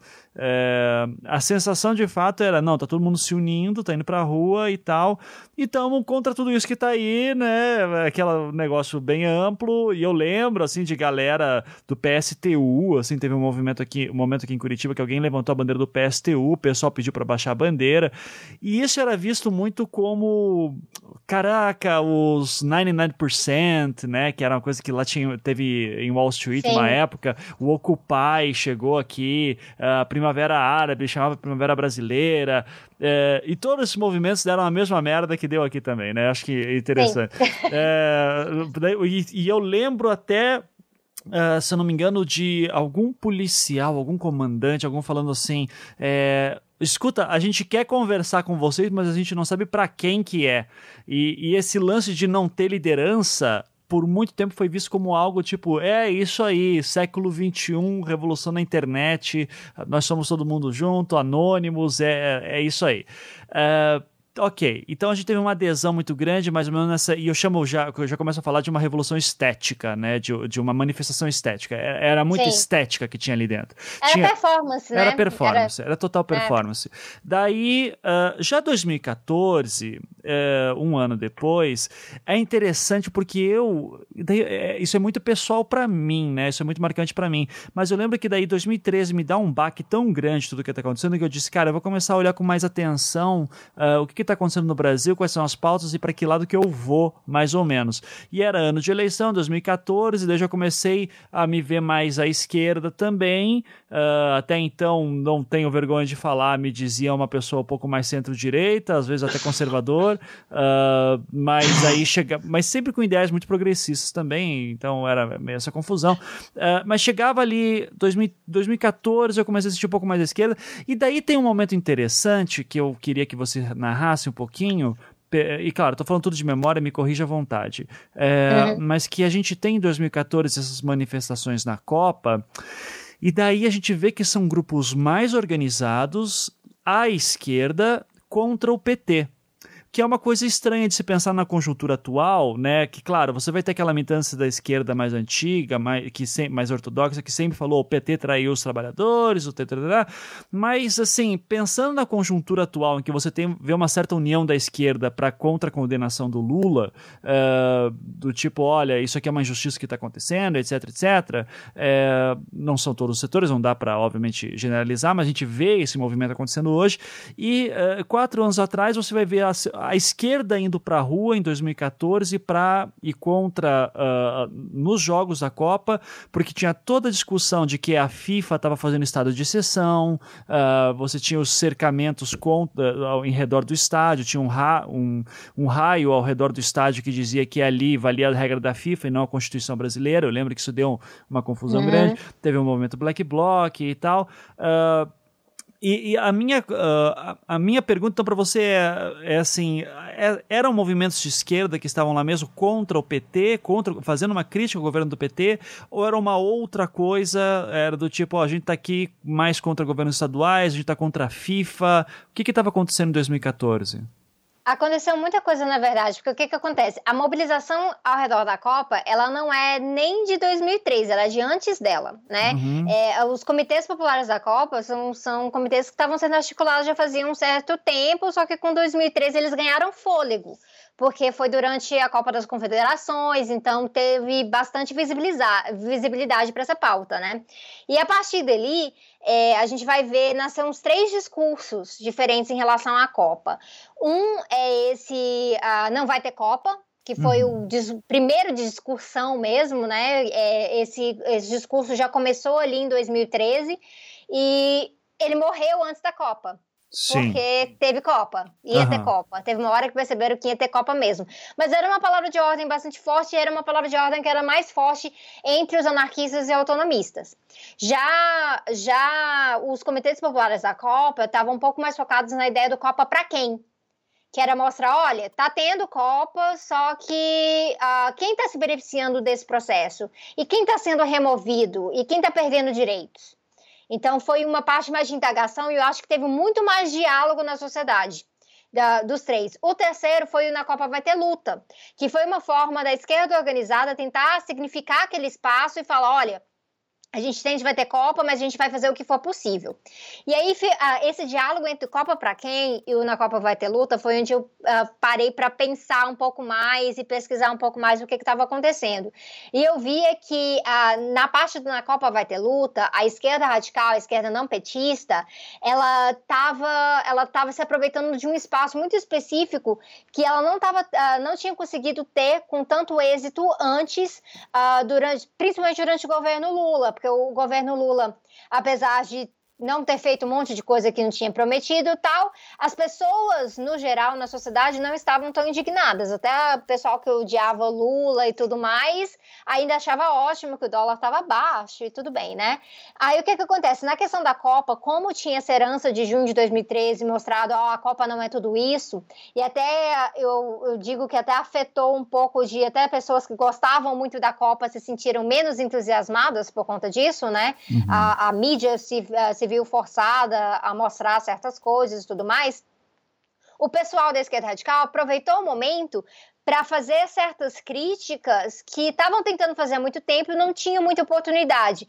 E essa, esse momento foi uma oportunidade grande, porque além de ter a visibilidade e ter essa legitimidade da questão da Copa, que já vinha do ano anterior, também teve a questão de que foi o momento de colocar o PT como: olha aí o establishment. Olha aí um ah. partido que se rendeu a toda, toda essa questão do uh, financeira, essa elite, uh, alterou coisas na, nas nossas leis para agradar a FIFA e tudo mais. Então foi um pouco dessa oportunidade aí, até porque essa esquerda não petista apostava que de junho de 2013 para junho de uh, para 2014 nas eleições ela teria um certo ganho. Então foi uma oportunidade mais forte de fazer críticas ao PT. Mas no geral, a maior parte das críticas abertas que tiveram não eram críticas assim saindo, saindo da linha. Eram, eram bem fixas. Por exemplo, o, o MTST, mesmo na época, fez uma porção, continuou fazendo uma porção de ocupação. Uhum. Por quê? Porque a, o Minha Casa Minha Vida, o programa da Dilma, era um programa fraco, era um programa que estava sempre travado. Se você não fizesse ocupação, não destravava uh, o financiamento dos programas. É um programa que a modalidade entidade, que era a mo modalidade que seria mais próxima de uma gestão popular, de, um, de uma reforma urbana, de um modelo uh, novo de cidades no Brasil, era dominada por cooperativas pagas com ligações a construtoras mesmo assim. Então, os próprios movimentos sociais não tinham muito espaço. Então, o MTST se viu forçado a fazer luta e aquele momento, por conta da visibilidade, a visibilidade da mídia internacional mesmo, é, se tornou esse, esse lugar assim, vamos dar vazão para tudo que está entalado no nosso peito. Uhum. E foi um pouco disso. Só que já, quando você já chega na parte das eleições, uh, poucos meses depois, a esquerda não petista começa a ter um certo baque, porque ela vê, olha, a nossa crítica é real, ela é legítima, mas caraca, a direita está bem mais organizada do que a gente tinha previsto. Uhum. Porque se tinha essa expectativa que a esquerda ia levar a 2014 de lavada, porque olha só o ascenso de massas que a gente teve em junho. Sim. Mas, mas o que, que a gente faz? A gente elege o, o Congresso mais conservador desde então. É.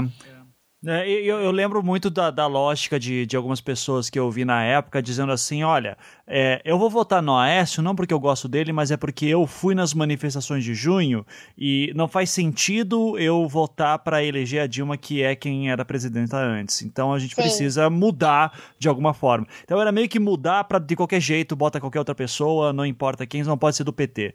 É, agora, e, e é muito doido pensar nisso porque eu lembro e eu, eu queria que a tua leitura em relação a isso, porque quando você diz que os movimentos uh, mais radicais à esquerda e mais organizados, e principalmente antipetistas, estavam uh, se organizando ali também em 2014 e até 2013, uh, eh, eu lembro, eu queria saber se você chegou a, a mapear isso também, de petistas uh, 2013, 2014, que se veem como esquerda, não apenas apoiando a Copa do Mundo, mas também achando bom boa parte das ações que a polícia fazia uh, de controle. Você chegou a mapear alguma coisa dessa também? Ah, não, isso aconteceu com certeza. Inclusive, não eram necessariamente petistas, eram pessoas que eram já estavam um pouco nessa pegada de que, como teve muito antipetismo, em junho de 2013, então a gente tem que barrar qualquer coisa que possa ser antipetismo. E aí é um problema que a gente tem até hoje, que é pessoal não consegue diferenciar críticas legítimas a, aos governos do PT, às propostas do PT e do Lula, das críticas de direita, que não são nada mais do que anticomunismo, porque inclusive acredita que o PT é comunista, então é tudo anticomunismo. né? Então, assim, fazem esse bolo e eu acho que, assim, se a direita faz essa bagunça, pessoal da esquerda que apoia o PT ou Lula tem a obrigação de não fazer essa bagunça, de, de diferenciar as coisas. Inclusive, a gente vê com assim, até, até nas redes sociais a gente consegue ver pessoas petistas que fazem as mesmas críticas. Uhum. E essa própria discussão acontecendo dentro do PT. Agora, nesse último ano, o Congresso do PT teve mais de 100 teses. Foi uma coisa maluca. Uhum. O partido está extremamente fragmentado internamente. Sim. Essa ideia de coesão que se tem é porque é, se entende que qualquer ataque ao Lula é um ataque ao PT e, uh, e o PT sofreu muito ah, nesse sentido de, de, de, ter perdido um governo e tudo mais, desde o impeachment da Dilma. Mas dentro, dentro do PT tem uma porção de nuances sobre como, como que eles enxergam é, a Lava Jato, como que eles enxergam o processo do impeachment, como eles enxergam proposta para 2018 em eleição, como que eles veem é, táticas uh, em relação aos sindicatos, tem muita visão diferente ali dentro, né? Sim. Então isso é muito importante. Só que na época da Copa o pessoal estava muito defensivo. Uhum. Porque, caraca, né? Em 2013 tinha gente queimando bandeira do PT na rua. Sim.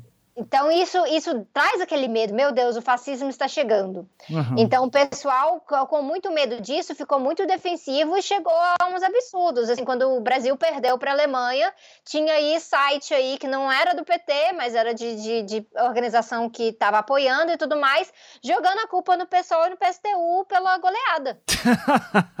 então, assim, que eles tiraram do ar depois, porque viram o tamanho da vergonha, né? Sim. Mas há muita gente que viu não esquece, existem prints e tudo, nada, nada, nada fica de fora da internet hoje em sim, dia, né? Sim, Não, mas é, eu, eu lembro de um evento que a gente até chamou ela para ser entrevistada aqui no Antiquete na época, que foi a Carla Dowden, não sei se você lembra dela, que ela, Lembro. ela fez aquele vídeo, Why I'm Not Sim. Going to the World Cup, né? Porque Na, eu não vou... em, junho de 2013, é. Exato, e, e, assim, ela fez o vídeo e, e, e, e a gente entrevistou ela, e eu acredito que ela não é nenhuma agente da CIA infiltrada, tá? Que eu sei que rolou essa teoria na época.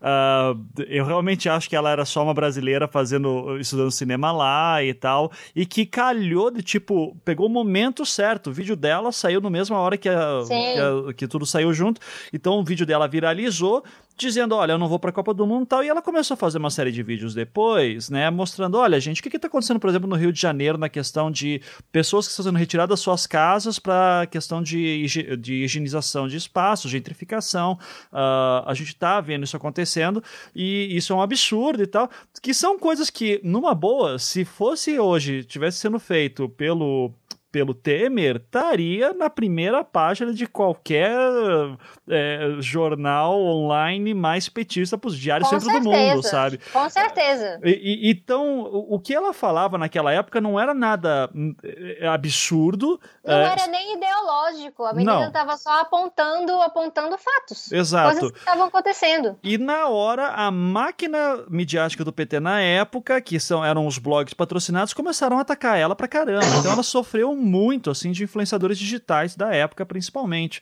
Uh, isso é uma coisa que a gente esquece, mas aconteceu esse momento em que o PT não apenas era o establishment, como também era um establishment, assim, bastante pesado, né? Que você faz, fizesse alguma crítica a ele, ganhasse uma certa voz e você ganha, levava uma porrada aí boa e tinha gente aplaudindo se a polícia batia em você. É, como é que você vê essa loucura, assim, que como mudou em quatro anos pra cá, né? Mudou muito, mas mudou simplesmente por causa da questão do impeachment. Então, eu acho isso muito curioso porque é o seguinte: eu não considero uma nova conjuntura no sentido de uma total alteração uh, do, da visão política na sociedade. Para ter, ter uma nova conjuntura, a gente tem que, tá, tem que ter um, um evento, alguma coisa que determine uma nova era. Eu acho que a gente não está numa nova era de, de 2016 para cá, a gente está de 2013 para cá. O que, que aconteceu de 2016 para cá? É que na esquerda, a, a posição de forças dos argumentos, dos discursos mudou muito. E isso trouxe para o PT uma legitimidade que o PT tinha perdido, porque antes o PT era o establishment, agora o PT foi atacado. Então, por ser atacado, ele se coloca, ah, a gente não era tão establishment assim, porque se a gente fosse, eles não tinham tirado a gente do poder. Uhum. Só que isso é uma dualidade muito falsa. Por que, que isso acontece? Qualquer estudo muito básico de teoria marxista da dependência mostra como é que a burguesia brasileira é uma burguesia muito bem acostumada com ter tudo, né, tudo do jeitinho que ela quer. Então, a partir do momento que ela está tentando extrair o máximo possível do crescimento econômico, mas o crescimento vai diminuindo, e aí ela encontra uma barreira, que é a barreira da conciliação de classes, que ela, ela serve a elite até um certo momento e depois ela para de servir porque você tem que conciliar com a outra classe também, né? Uhum. E aí, mas ela quer explorar essa outra classe, como é que faz? Ela tem que tirar do poder quem está atrapalhando isso. Então aí se, se retira a Dilma do poder por pouca coisa que o governo PT ainda fazia. Uhum. Não, porque a gente não pode comparar também os governos Dilma, especialmente após a eleição de 2014, com o que foi, por exemplo, o primeiro mandato do Lula. Uhum. O primeiro mandato do Lula, em termos de ganhos sociais, foi infinitamente maior e mais amplo do que, do que o governo da Dilma. Então já há uma grande diferenciação o que, que foi a Dilma no poder e o que, que foi o Lula no poder. É, é então... é foi, foi, grande, desculpa te interromper, mas foi grande, mas é bom lembrar que ali, quando você cita essa conciliação de classes, já teve reforma da Previdência do Lula, que assim. Exatamente. Meu pai, que até hoje se identifica como uma pessoa de direita, mas votou no Lula em 2002, pensando que o Lula não ia ferrar a aposentadoria dele, quando isso aconteceu, ele disse: Mas eu nunca mais mais voto no PT na minha vida, né? Então... Com certeza. Então, assim, teve coisas que na conciliação de classes é, o PT sacrificou muito da própria base para uhum. poder fazer isso acontecer. E o Lula não teve dó de fazer isso, porque ao mesmo tempo ele estava com tanto mérito, ele estava ele estava sendo muito elogiado na imprensa internacional também, né? Uhum. Uh, primeiro teve todo aquele medo, mas aí depois veio a carta aos brasileiros. Mas, nossa senhora, esse Bolsa Família, que coisa fantástica, né? E aí o Banco Mundial quer usar o Bolsa Família para o resto do mundo. Então ele começou a ser colocado, não, esse cara é um cara razoável, ele não vai, ele não vai transformar o Brasil num socialismo. Então ele, ele, ele sentiu que uh, desde o começo, se ele desse algumas certas coisas para a classe dominante, ele estava garantido pelo resto. E a reforma da Previdência é uma coisa assim, foi logo de cara, né? E uhum. foi uma orientação partidária vindo da presidência.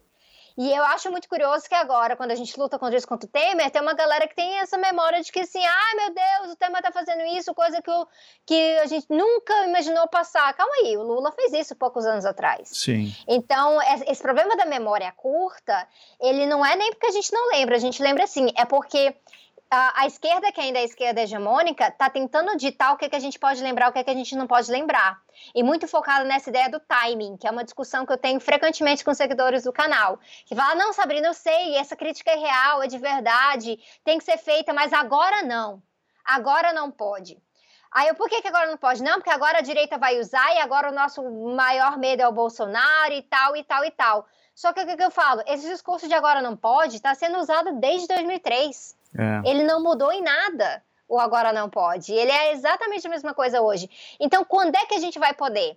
Porque se, por exemplo, acontece uma coisa maluca aí, o PT volta ao poder, aí a gente vai poder criticar agora? Não, agora não pode, porque ainda é muito frágil o começo de governo, você nem viu como é que vai ser o governo, já tá reclamando, meu Deus, com sei o lá. É, mas na hora de lutar contra o Temer, você não tava lá, né? O pessoal fica falando esses absurdos. Uhum. Inclusive, na relação né, da, das brigas do pessoal que você, é, que você, tinha me falado antes, que talvez a gente entre nesse tema, uma das questões é essa, porque tem gente falando que quando o pessoal dentro do pessoal tá ah, criticando, por exemplo, o vídeo do Lula ali no lançamento da pré-candidatura ah, do Guilherme da Sônia e tudo mais, quando o pessoal tá criticando ali, ah, mas nós estão tão preocupados em fora Lula, mas não vejo fazer um fora Temer. Gente, que desonestidade é essa? Sim, sim.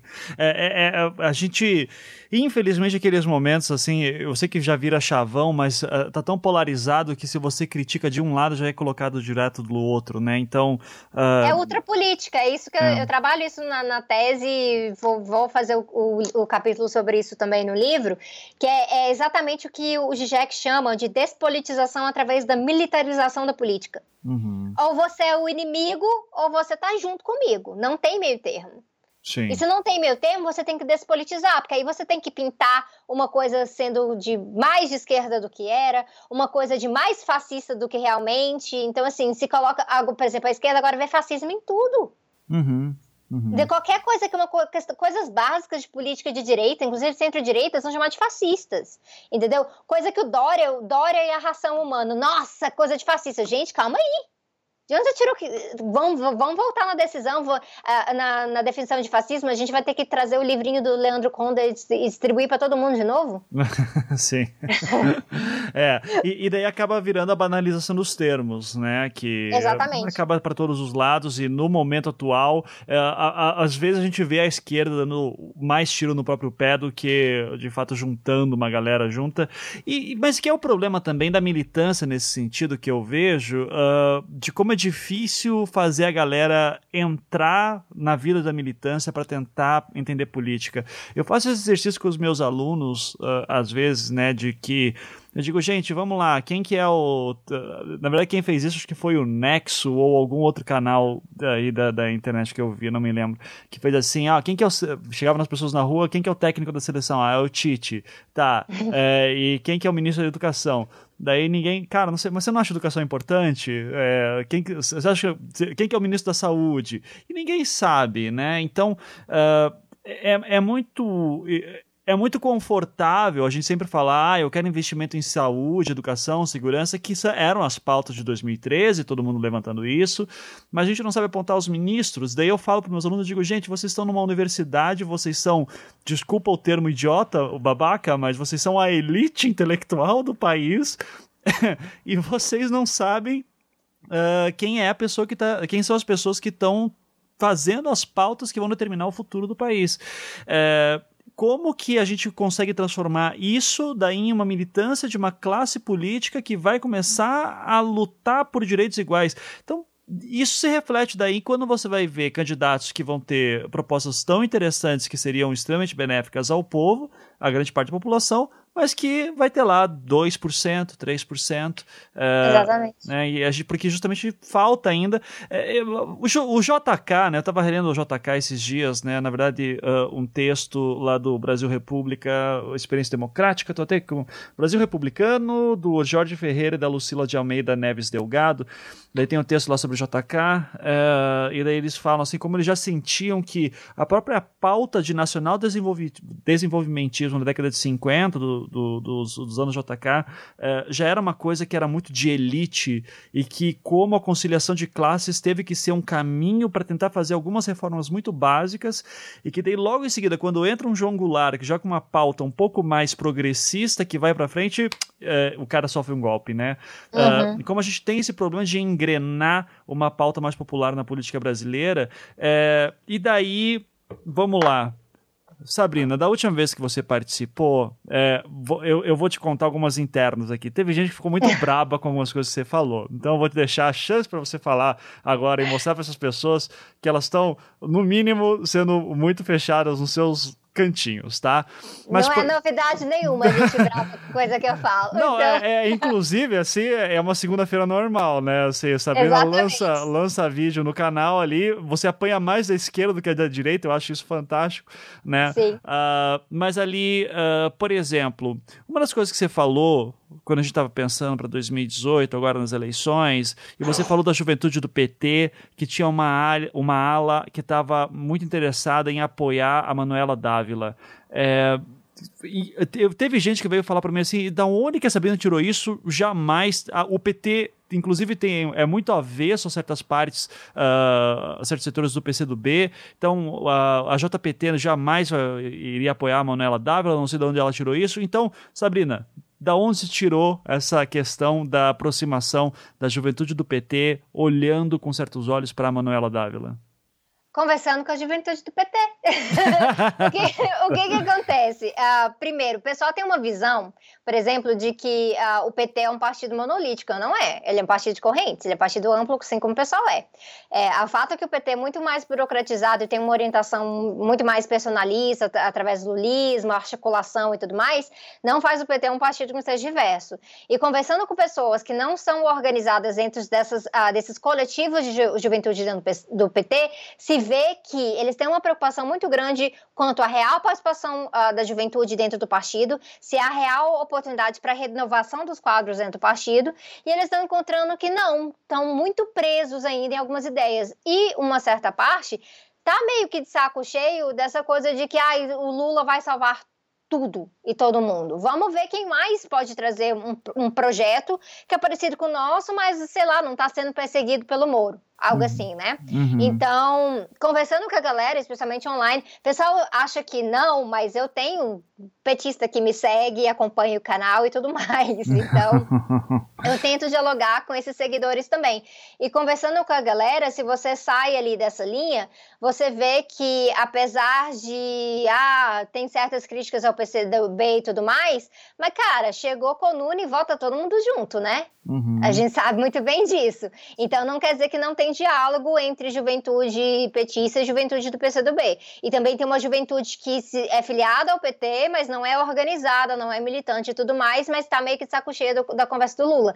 E a Manuela Dávila traz uh, um pouco dessa ideia de renovação sem ser uma coisa antilulista. Ela conseguiu já emplacar ali no comecinho da candidatura dela sem ter que eu até vejo assim que parece que ela nem precisou sair pedindo tanta bênção pro Lula assim. O pessoal já, já viu que ela seria não seria aquela ameaça logo de cara pro projeto lulista, mas mesmo assim algo novo de alguma forma uh, que poderia ser aproveitada. E a juventude vê nisso aí uma esperança, não no sentido, ai, ah, odiamos o Lula, o Lula não serve, não é isso, mas já pensando um pouquinho maior, pensando se Lula não é candidato, a Manuela seria a nossa opção Uhum. Tem gente empolgada. Aí, se a pessoa quiser assim, que cite nomes, eu tenho que pedir autorização uh, no formulário de consentimento para as pessoas permitirem que eu cite o nome delas como pessoas filiadas ao PT, mas que estão apoiando a candidatura da Manuela. Sim, mas, aí... mas, mas assim, eu, eu, confesso que eu sou bem ignorante também nessa questão de como é que os partidos funcionam em si, né? Mas uh,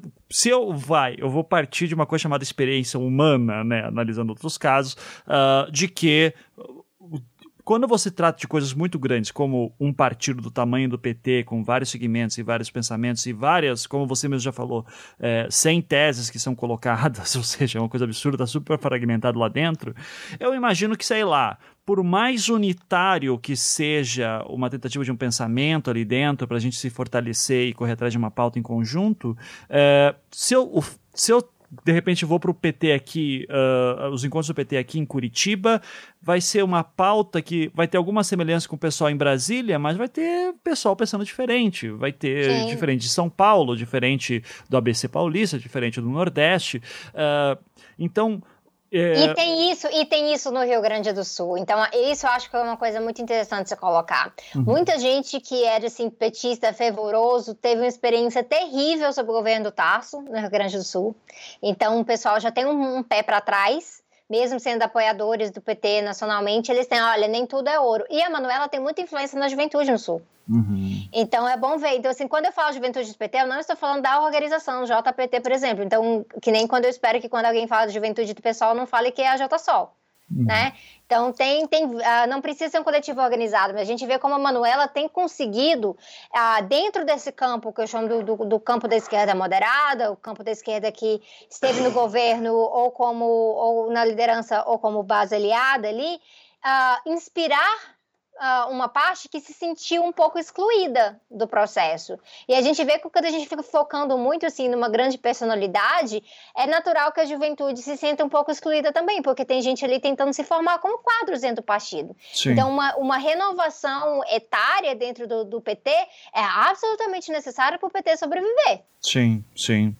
É, e, e você então, assim, quando você fala também de um apoio, a gente está falando às vezes de uma juventude do PT que é mais simpatizantes uh, e depende muito do espaço, do local também que a gente está vendo, né? Então. E uh... simpatizante no sentido até porque eles não veem que a Manuela iria até o fim com a candidatura. Uhum. Então, isso é uma coisa que eu já provoquei. Assim, mas você está apoiando a Manuela, até se a Manuela for até o final?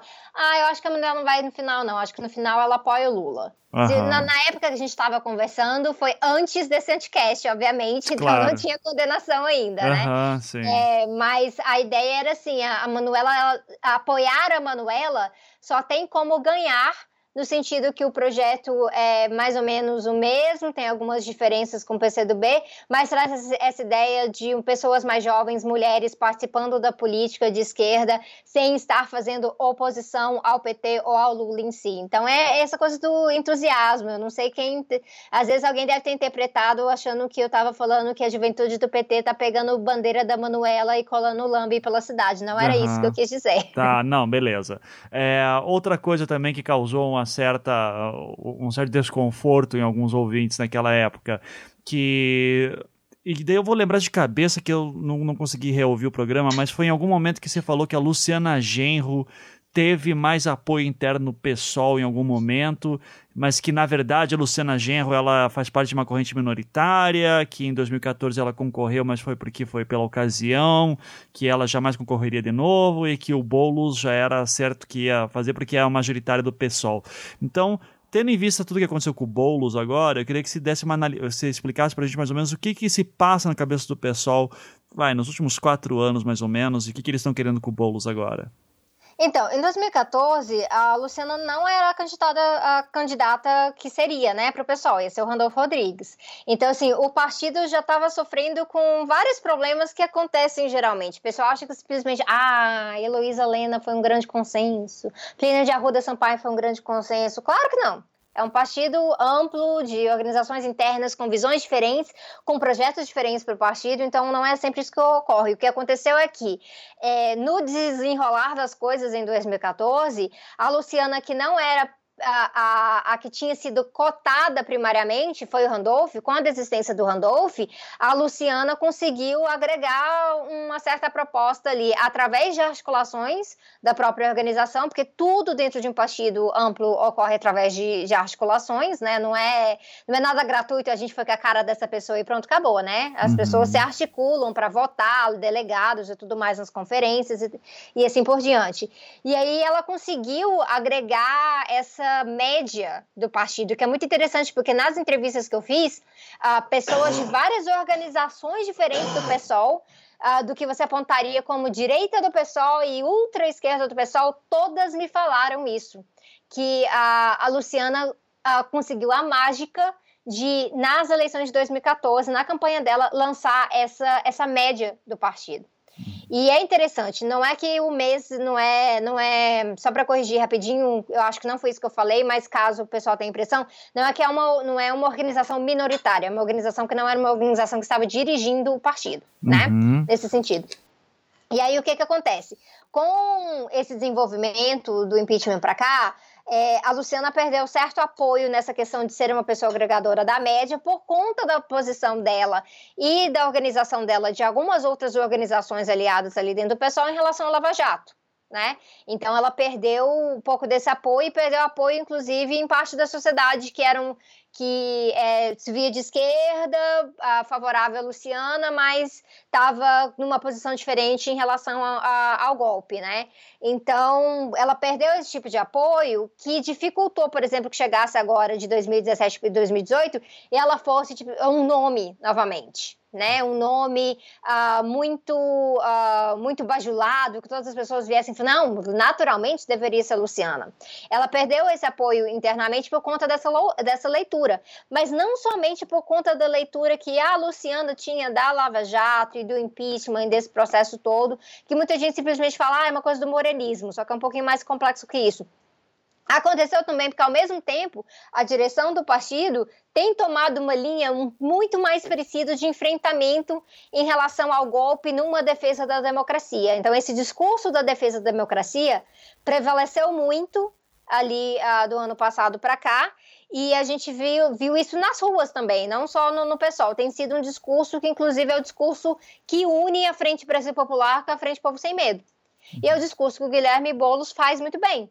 Uhum. Uh, que quando ele fez a defesa ali, quando em janeiro em relação ao Lula. Ele tem sempre falado assim: não, não sou, uh, não estou aqui só uh, porque ah, eu sou a favor de Lula e tudo mais, mas ele coloca que é há um momento muito específico de retirada de direitos e uh, há uma perseguição política, uma perseguição judicial, o discurso é todo baseado nisso, e que a democracia brasileira está em risco por conta do golpe. Então, essa leitura muito particular de que o golpe mudou as regras do jogo. Uhum. Mudou tudo completamente, então agora não é simplesmente ah, é um projeto de esquerda e direita que está em jogo, é a democracia em si que está no jogo. Eu acho que esse discurso é extremamente frágil.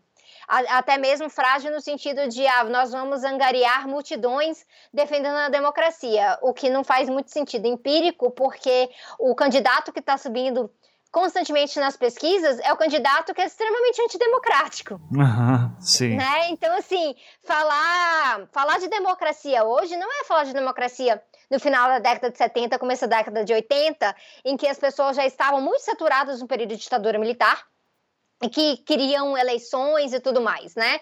Não era, não é o mesmo discurso. Falar de democracia hoje, uh, numa, numa situação de crise de representação, é, tem que falar o que, que é democracia em primeiro lugar, porque as pessoas estão meio uh, acostumadas com uma banalização uh, disso aí. E aí fica batendo nessa tecla de defender o Lula é defender a democracia, cria novamente, uma banalização né, daquilo que a gente estava falando, de colocar um monte de coisa no mesmo bolo. Porque automaticamente o que, que se supõe? Que uma pessoa que não está investida na defesa constante do Lula é antidemocrática. Uhum. Então, isso vai criando problemas dentro da esquerda que no PSOL uh, teve essa erupção gigantesca nessa, uh, nesse povo aí lavando roupa suja em público que aconteceu nas últimas semanas em relação à candidatura do, do Guilherme Boulos e, por, por consequência, agora é que ele foi validado oficialmente como pré-candidato do PSOL, né? Sim. Então, a, a fragmentação ali dentro do PSOL é interessante porque ela, ela vai ter todas essas cores Uhum. Ela vai ser muito diversa em relação ao entendimento da, da conjuntura do Lula, ao entendimento da conjuntura do impeachment em si, aí o que, que significa Lava Jato, e no final das contas, no final das contas, vai todo mundo meio que ter que se articular, porque agora que o Guilherme Boulos é o pré-candidato, uh, ou o partido racha ou o partido anda junto. Sim. Então é essa decisão final que o pessoal tem que fazer, mas até o momento o pessoal estava tentando fazer a disputa. E isso é o que ocorre num partido uh, tão fragmentado quanto o pessoal, em que a sopa de letrinhas ela, ela não tem nem o mínimo de coesão ali que tem, que tem, que tem o PT. Que é uma coisa que uh, falta no, no pessoal, no sentido que todo partido amplo que consegue andar junto por um tempo, ele acaba tendo uma figura meio Lula. Ele acaba tendo que ter uma figura meio personalista. E o pessoal nunca conseguiu fazer isso. Uhum. Então, que, ele está sempre pelo idealismo deles, acho que até é uma coisa que eles tentam evitar, a certa medida, né? Ou não? Tenta evitar, mas uh, tenta evitar mais para uh, ah, proteger uh, a disputa interna. Eu colocarei assim. Tenta evitar mais no sentido de falar assim: ah, não, mas se a figura central for essa figura dessa, dessa organização aqui, aí ela vai mandar em tudo. Entendeu? Uhum. Então é meio que essa coisa assim, ah, você é uma figura pública, mas de que, de que a organização interna, de que vulgarmente, que corrente, que tendência, né? Sim, sim. Então isso acaba sendo um problema mais do que o personalismo em si, porque uh, durante a campanha da Luciana, a campanha foi extremamente personalista e o pessoal abraçou isso uhum. a, na campanha. O pessoal gritava Luciana diva, lacradora, aquelas coisas todas lá. E o pessoal se jogava nisso aí e adorava, porque havia um acordo interno relacionado àquilo ali. E agora se perdeu o acordo novamente, que é normal de períodos uh, congressuais no PSOL. E agora uh, o que a gente vai ver nos próximos meses é uma tentativa de rearticulação dentro do PSOL para trazer algum mínimo de coesão para conseguir sustentar uma campanha do Guilherme que seja uma campanha com algum jeito de pessoal, porque é uma campanha, é uma pré-candidatura de filiação democrática, no fim das contas. O Guilherme Boulos não virou um pessoalista, ele está no PSOL, mas Sim. ele não representa uma média do PSOL como a Luciana fez. Uhum. Então, ou o pessoal se articula internamente para poder incidir uh, nessa campanha e dar para ela uma cara de pessoal, ela simplesmente vai ser uma campanha do líder do MTST que é filiado ao pessoal. Uhum. Então, é, tá, tem muita coisa em jogo aí para o partido que na verdade, é o que eu tenho falado já, já faz um tempo. Quando eu falei naquela, uh, naquela, naquela época lá no Anticast, é porque as coisas já estavam dadas porque a conferência eleitoral do PSOL era uma eh, conferência eleitoral baseada nas forças que ganharam o Congresso. E as forças que ganharam o Congresso já queriam Guilherme Boulos. Uhum. Então não teve prévias. A gente sabia que era o Guilherme Boulos desde então. O que o máximo que aconteceu nesse período todo foi tentar pressionar o máximo possível para ocorrer prévias. Mas eu já estava bem pessimista de que isso não ia acontecer, porque, porque foi votado assim, e o pessoal ali, quando chega, chega na executiva, o pessoal, qualquer um não vai querer abrir mão, né? uhum. Então, é isso. Só que agora o pessoal precisa buscar um mínimo de coesão. E se o problema é o, o tal lulismo do Guilherme Boulos, que arranquem o lulismo dele, porque ele é o pré-candidato. Sim. E isso, assim, para quem ficou por fora das tretas internas, quando o Boulos foi anunciado, que, que, ou um pouco antes disso, quais foram as tretas que rolaram no pessoal publicamente? Porque é, rolou aí um, um venenozinho por fora, né? Então, o que que teve? Rolou bastante, porque assim, o, o candidato que fez a maior polarização com o Guilherme Boulos foi o, o, o Plínio Júnior, né? Uhum. E o Plínio é um cara fantástico, grande figura do partido, que tem uma base também. Teve gente tentando acusar ele que ele era simplesmente um intelectual aí, já ar-condicionado e tudo mais. Isso é extremamente desrespeitoso, porque o cara vem de uma base, ele tem uma militância, uh, como o pai dele tinha uma militância, e não, ele não estava sendo colocado simplesmente porque, ah, tá aqui um cara que é do PSOL. Né? Não era bem isso.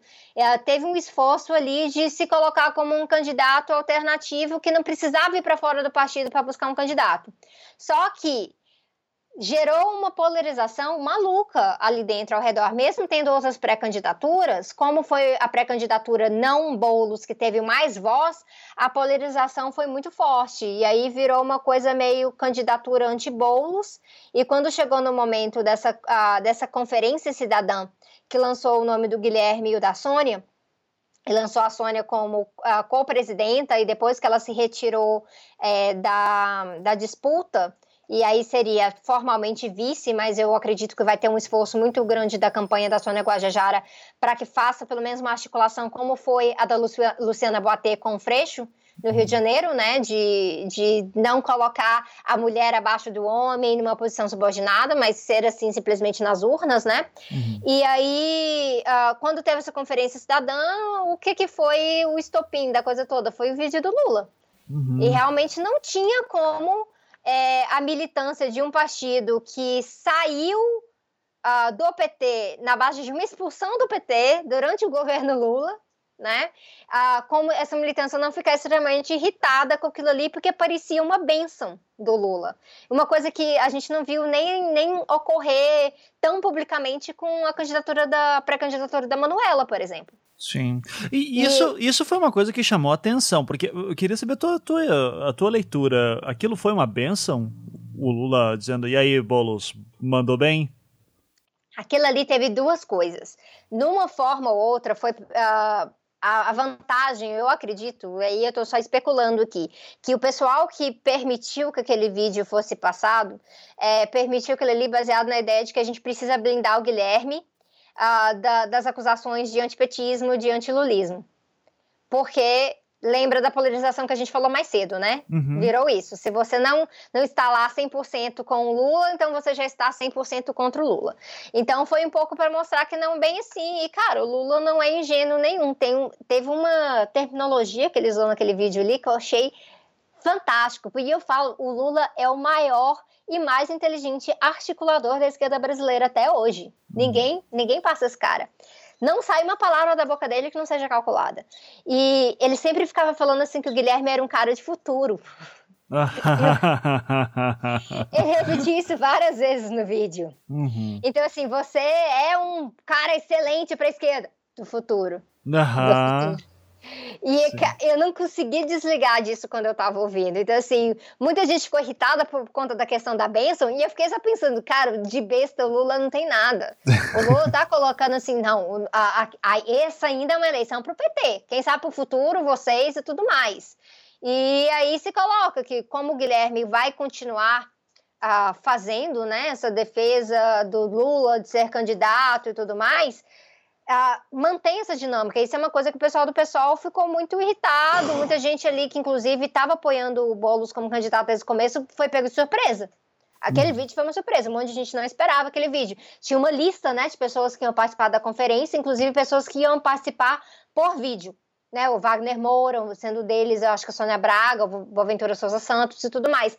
Ninguém tinha colocado ali que o Lula ia participar por vídeo. Uhum. Então foi uma coisa que pegou a galera de surpresa, dece decepcionou muita gente, mas tinha um raciocínio político por trás disso. O raciocínio político não era falar assim, ah, então toma aqui o nosso padrinho, o Lula. Não era isso, claro que não. O raciocínio político era realmente blindar o Guilherme dessas críticas de, de ser anti-Lula Uh, tanto que a razão que, que a gente vê que o Guilherme até demorou bastante para se filiar, para poder participar de certos, certos atos em relação, né, lá em Porto Alegre e tudo mais, em relação ao Lula.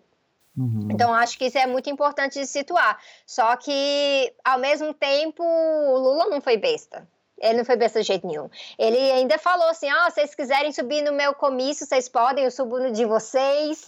E aí, ele fez a cartada mais genial da toda que é ele pegou algo que acontece na luta do dia a dia, que é a frente única, frente única contra o Temer, contra o golpe, é, contra a reforma da Previdência e tudo mais, e traduziu ela diretamente no imaginário das pessoas como uma frente política. Uhum. E aí a gente perde a distinção. E aí esse é o grande medo de boa parte da militância do pessoal em relação ao que pode vir dessa, dessa campanha. Será que essa campanha vai ter uma identidade própria? E aí agora eu falo, ó, se você ficar de braço cruzado, talvez não. Se você se mexer, talvez sim. Então, não adianta o pessoal ficar só brigando na internet, né? Que esse é um grande problema, um grave problema da, da esquerda fragmentada.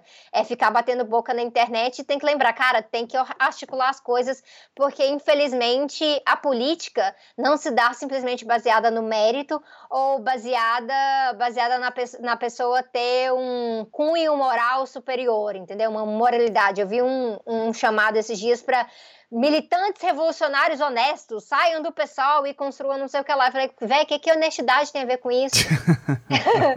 Né, não é Sim. uma questão de moralidade de uma pessoa ser moralmente superior a outra, é uma questão de projeto político, realmente. Projeto político não é uma coisa que, que é simplesmente na base de, ah, vem, vem aqui comigo tem que se articular porque são forças distintas com projetos distintos. Uhum. Então, por isso que eu volto lá no que eu falei no começo que união da, das esquerdas não é uma pré-condição, ela é um resultado. Então, para fazer isso, tem que se trabalhar conjuntamente, inclusive acertar certas derrotas, para poder incidir sobre a realidade. Porque se há um, uma correlação de forças dentro do pessoal hoje em dia, ela está majoritariamente ao redor da pré-candidatura do Guilherme Boulos junto com a Sônia Guajajara. Então, se você ficar o tempo inteiro só denunciando isso agora, você não vai conseguir incidir para que essa candidatura corresponda um pouco mais ao projeto que você quer, eh, você quer ver. Então, é aquela delica questão muito delicada que os partidos, partidos amplos têm. E é uma coisa que o PT está lutando nesse exato momento, porque Lula continua sendo esse candidato em limbo, e aí já tem um lançamento do Haddad, e aí, ai meu Deus, será que está errado? Porque não se pode apoiar o Haddad. Ai, ai, e ai das, de, de uh, jovens do PT ficarem emocionados com a Manuela Dávila, não pode, entendeu? Uhum, uhum. É, é um preciosismo que está atrapalhando a, a questão. Você quer incidir sobre a realidade? Você tem que articular o seu projeto político. Sim. É, eu queria fazer duas perguntas sobre a questão do Lula é, e o vídeo dele para o Boulos. É, a primeira é, você acha que rolou um arrependimento de uma galera que estava apoiando Boulos depois de ver aquele vídeo? E a segunda, você acha que isso é o Lula colocando uma carta na manga do tipo, olha, uh, dando um sinal do tipo, se eu não concorrer, é, o Boulos vai ser aquele que eu vou apoiar? Na primeira questão, e agora eu vou falar só na questão dos palpites mesmo, então, porque uhum. é uma coisa muito recente, eu ainda tenho que pensar muito e, e pegar mais informações sobre isso. Mas eu não digo que rolou um arrependimento, mas rolou um constrangimento, isso com certeza. Uhum. É, inclusive, isso era visível. Visível. Visível na cara da Erundina do lado do, do Guilherme Boulos quando o, o vídeo do Lula estava passando. a Erundina que apoiou a candidatura do Guilherme. Então, assim, era visível que as pessoas estavam constrangidas, o pessoal foi pego de, de surpresa. E tinha, apesar de não ser um evento do PSOL, era um evento com a militância do PSOL para uma pré-candidatura através do PSOL. Então não dá para se falar que não doeu no estômago de muita gente, né? Ah, e aí isso acabou criando problemas, porque aí muita gente depois ficou muito defensiva quando a outra galera começou a acusar todo mundo que estava ali de lulista né? Uhum. Então, isso foi uma questão complicada. Agora, é isso que eu falei na, na, segunda pergunta. O Lula é um gênio, gente. Ele é, ele é um cara que, uh, por mais que você queira analisar tudo que faz, eu, eu, eu, se eu passar o dia inteiro acompanhando o Lula, eu tô cinco passos atrás dele, sempre. Porque ele tem mapeado ali, e eu falo, eu falo como elogio mesmo, porque infelizmente a gente tem poucas figuras assim na esquerda, é, que, que já tem plano A, B, C, D, Y, Z na cabeça. Então, o, as coisas que ele faz em, em, em tentar trazer o PT de volta para o poder Seja ele ou não seja ele, preferir se fosse ele, né? Ele não é besta. Mas uh, seja ele ou outro candidato, que a gente chama vulgarmente de candidato poste, né? Porque não é o candidato prioritário. E, ou, ou seja, até um outro partido, mas seja esquerda, em que o PT possa incidir, ele vai querer ter um dedo nisso, porque o Lula é inteligente o suficiente ao ponto de saber que para se uh, avançar um projeto político, você tem que incidir sobre a realidade. Então, se você está perdendo, você vai procurar quem está ganhando de uma forma ou de outra. Então, ah, quando o pessoal fala, e aí entra a parte da crítica realmente, ah, será que o Guilherme Boulos é lulista? Será que ele não é lulista? Aí tem parte parte do PT já acusando que o Guilherme, desde 2013, estava fazendo ato contra Dilma, então ele sempre foi antipetista. Eu li isso uhum. hoje, inclusive, que eu falei, caraca, que viagem.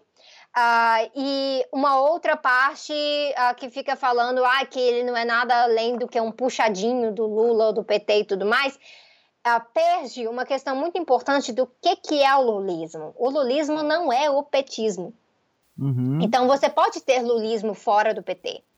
Lulismo é um projeto de sociedade baseado em reformismo fraco, que se faz um certo nível de, de mobilização uh, em direção ao establishment, não precisa necessariamente virar o establishment, não precisa necessariamente ser baseado em conciliação de classes. Então a gente sabe que o Guilherme Boulos faz todo um debate é, uh, anti-conciliação de classes. Ele é muito aberto em relação a isso, eu não tenho dúvida nenhuma que ele é anti-conciliação de classes. Só que a, a questão do lulismo é que ele não é uma tabelinha que você tem que marcar toda, todas as coisas ali da tabelinha para ser uma coisa lulista. Basta, basta você fazer bingo. Uhum. Então, baseado nisso, tem certos fatores ali que são realmente preocupantes. E no meu caso, no que eu tenho analisado até o momento, é, é realmente essa confluência de discursos em relação à democracia, que, ao meu ver, faz enfraquecer a candidatura do Guilherme Boulos. Eu acho que ele teria muito mais potencial trazendo umas outras pautas em que ele po possa polarizar e não só com Bolsonaro, polarizar com a pessoa que está no meio do caminho, mas que está pensando no Bolsonaro não é porque ela é conservadora e ela, e ela é antifeminista e homofóbica e, e a favor da ditadura, mas simplesmente porque ela quer alguém diferente. Uhum. E o uhum. Bolsonaro conseguiu se colocar como anti-establishment. Ele conseguiu isso. Então, eu acho que uma candidatura do Guilherme Boulos para ele se desvencilhar dessa coisa do lulismo, tem que ser uma candidatura que se coloque mais como anti-establishment. E isso vai incidir diretamente nas pautas econômicas, naquela coisa que está pegando diretamente no dia a dia. É questão de emprego, é questão de reforma tributária de verdade. Não adianta só falar de taxação de grandes fortunas, porque quem tem grandes fortunas não vota em você de qualquer maneira. Então você não tem que preocupar com aquilo ali. E a maior parte das pessoas não está tão preocupada com tem, quem tem grandes fortunas, porque é um punhadinho de gente só na sociedade. Uhum. O pessoal está preocupado com o próprio bolso. E no próprio bolso, falar de reforma uh, tributária para tornar a nossa tributação menos regressiva muda completamente a, a página da coisa, para tirar a nossa tributação extremamente em cima de consumo. Isso afeta a pessoa mais afetada pelo sistema tributário brasileiro é a mulher negra. A mulher negra é uma maioria na nossa sociedade. Então eu tenho que dialogar com ela e ficar falando que ah, temos que defender o direito de Lula ser candidato, temos que lutar pela democracia. Uma democracia radical é um discurso que faz muito sentido para a gente na militância, mas fora dela nem tanto. Sim, mas é, eu pensando assim numa figura como o Bolsonaro, eu tenho a impressão de que ele não está crescendo por conta, sei lá, de. Eu, eu vou. Por conta de, de valores morais cristãos, vamos dizer assim, sabe? Que, que eu estou colocando o contraponto de valores morais ideológicos seriam colocados como um Boulos ou a própria Manuela Dávila, enfim. É, eu acho que um Bolsonaro está crescendo Pra, e acho que estou pensando nele porque teria que ser a força que a gente tem que lutar contra no momento, mas ele está crescendo por causa dessa questão da segurança pública. E eu não vejo o Boulos falando sobre isso, ou pelo menos assim. Com certeza ele já falou sobre isso, mas não no ponto em que eu, Ivan, eleitor, classe média, etc., estou interessado em ouvir. Entende? Quero dizer que a mensagem não chegou até a mim nesse momento, ou se chegar, não vai ter o impacto que um Bolsonaro tem. É, você não acha que segurança pública vai ser o grande tema nesse sentido? Porque eu já vi gente falando que não, vai ser a questão das liberdades, vai ser a questão da, do empoderamento. E eu acho que, cara, Bolsonaro está crescendo não é por causa de pauta econômica. Bolsonaro está crescendo porque ele fala como é e tem que matar bandido e é isso aí. Como que a gente bate com, com isso com os candidatos que nós temos hoje? Cara, ninguém vai virar voto baseado em discurso das liberdades. Ninguém. Uhum. Ninguém. No máximo você vira um voto do PSTU pro pessoal perceber, entendeu? É. Mas virar um voto do campo de lá, ninguém tá nem aí. É isso que eu falo. Por isso que eu falo que o discurso da democracia ele é um discurso para nós mesmos. Porque Sim. no dia a dia, pessoas estão a fim de apoiar medidas antidemocráticas e isso uh, garante para elas algum nível de segurança de andar na rua. Perfeito. Né? Então, é, é, isso que você falou, acho que é chave. Quando eu falo assim da, que o, o, Guilherme tem muito potencial se ele bater na questão econômica, é justamente porque o Bolsonaro é muito fraco nisso. Uhum. Ele não sabe. E eu acho que pode ter um efeito mais politizador nesse sentido. Mas se ele não falar de segurança pública, ele não tem como uh, polarizar com o Bolsonaro. Isso eu, eu acho que você tem total razão nisso aí. Uma questão, por exemplo, essa última entrevista que ele deu para o Estadão, aí ele chama, ah, porque o Bolsonaro é um criminoso, porque se o Código Penal realmente funcionasse no Brasil, é, o Bolsonaro era um cara que estaria na cadeia, estaria preso e tudo mais.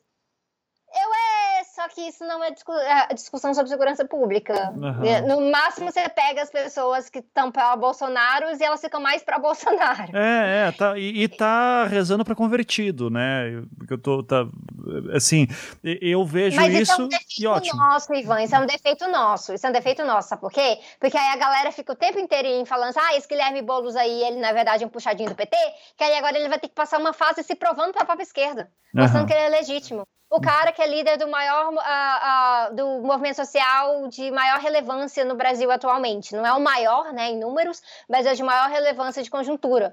Ele vai ter que ficar se provando para militância. Eu acho é uma coisa absurda, mas a Luciana Genro teve que fazer isso.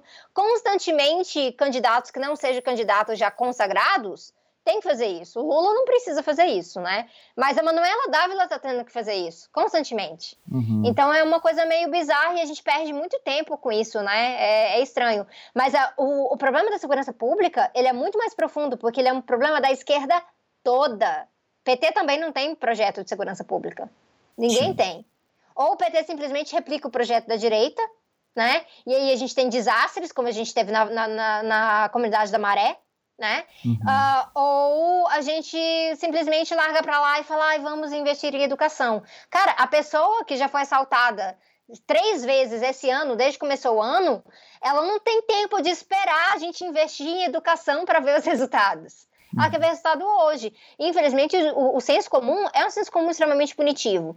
Então, o que, que, a, gente, o que, que a gente tem que trabalhar? A gente tem que trabalhar para desconstruir a eficácia do senso comum punitivo, que é onde o Bolsonaro ganha, porque ele, ele não é nem um senso comum punitivo elaborado, né? O do Bolsonaro o dele é muito simples. O dele é do, do grande inimigo da sociedade. Uhum. Então ele criou um inimigo. Tem uma entrevista muito rapidinha que o Pedro Serrano deu pro, pro Igor Leone ali no Justificando, saiu o um videozinho, né? Anunciando um curso que ele vai fazer na plataforma deles lá. E aí ele fala disso, né? Que é tipo, o bandido, o criminoso, ele é o inimigo da nossa era. Então, quem consegue imobilizar esse inimigo, ele já carrega um monte de gente junto. Então, Bolsonaro ele é mestre nessa outra política, em criar um grande inimigo e aí carregar multidões ao redor disso aí. O que, que é a obrigação da esquerda? É desconstruir o que é esse inimigo, mas ao mesmo tempo construir um programa de segurança pública.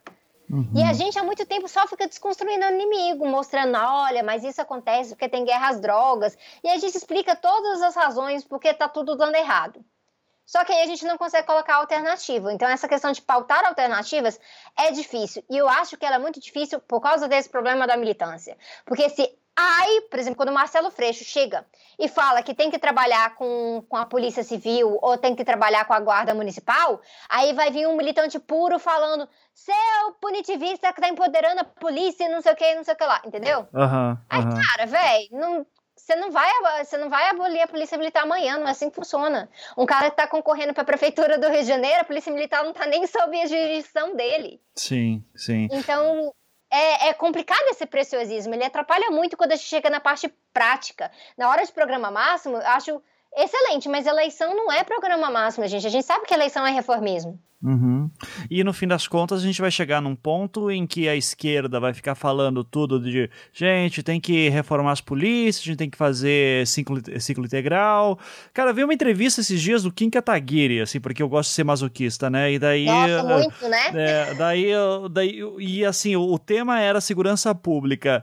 E, e, meu, é uma merda, mas eu concordo com tudo que ele falou. Muita coisa, pelo menos, assim, de tipo, as polícias têm que ter ciclo integral, a gente tem que começar a, dar mais aparato uh, de investigação para elas, a gente não pode só fazer força ostensiva.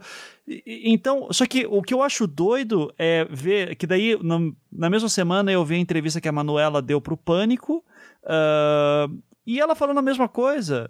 Então, Eu, eu acho muito doido como nós temos é, candidatos à esquerda que pensam e têm mais ou menos as mesmas pautas que uma galera da, da direita, mas o que vai o que acaba causando mais apelo uh, popular é um Bolsonaro falando: olha, militar na rua que dá tiro em, em alguém e mata alguém sem querer não pode ser punido.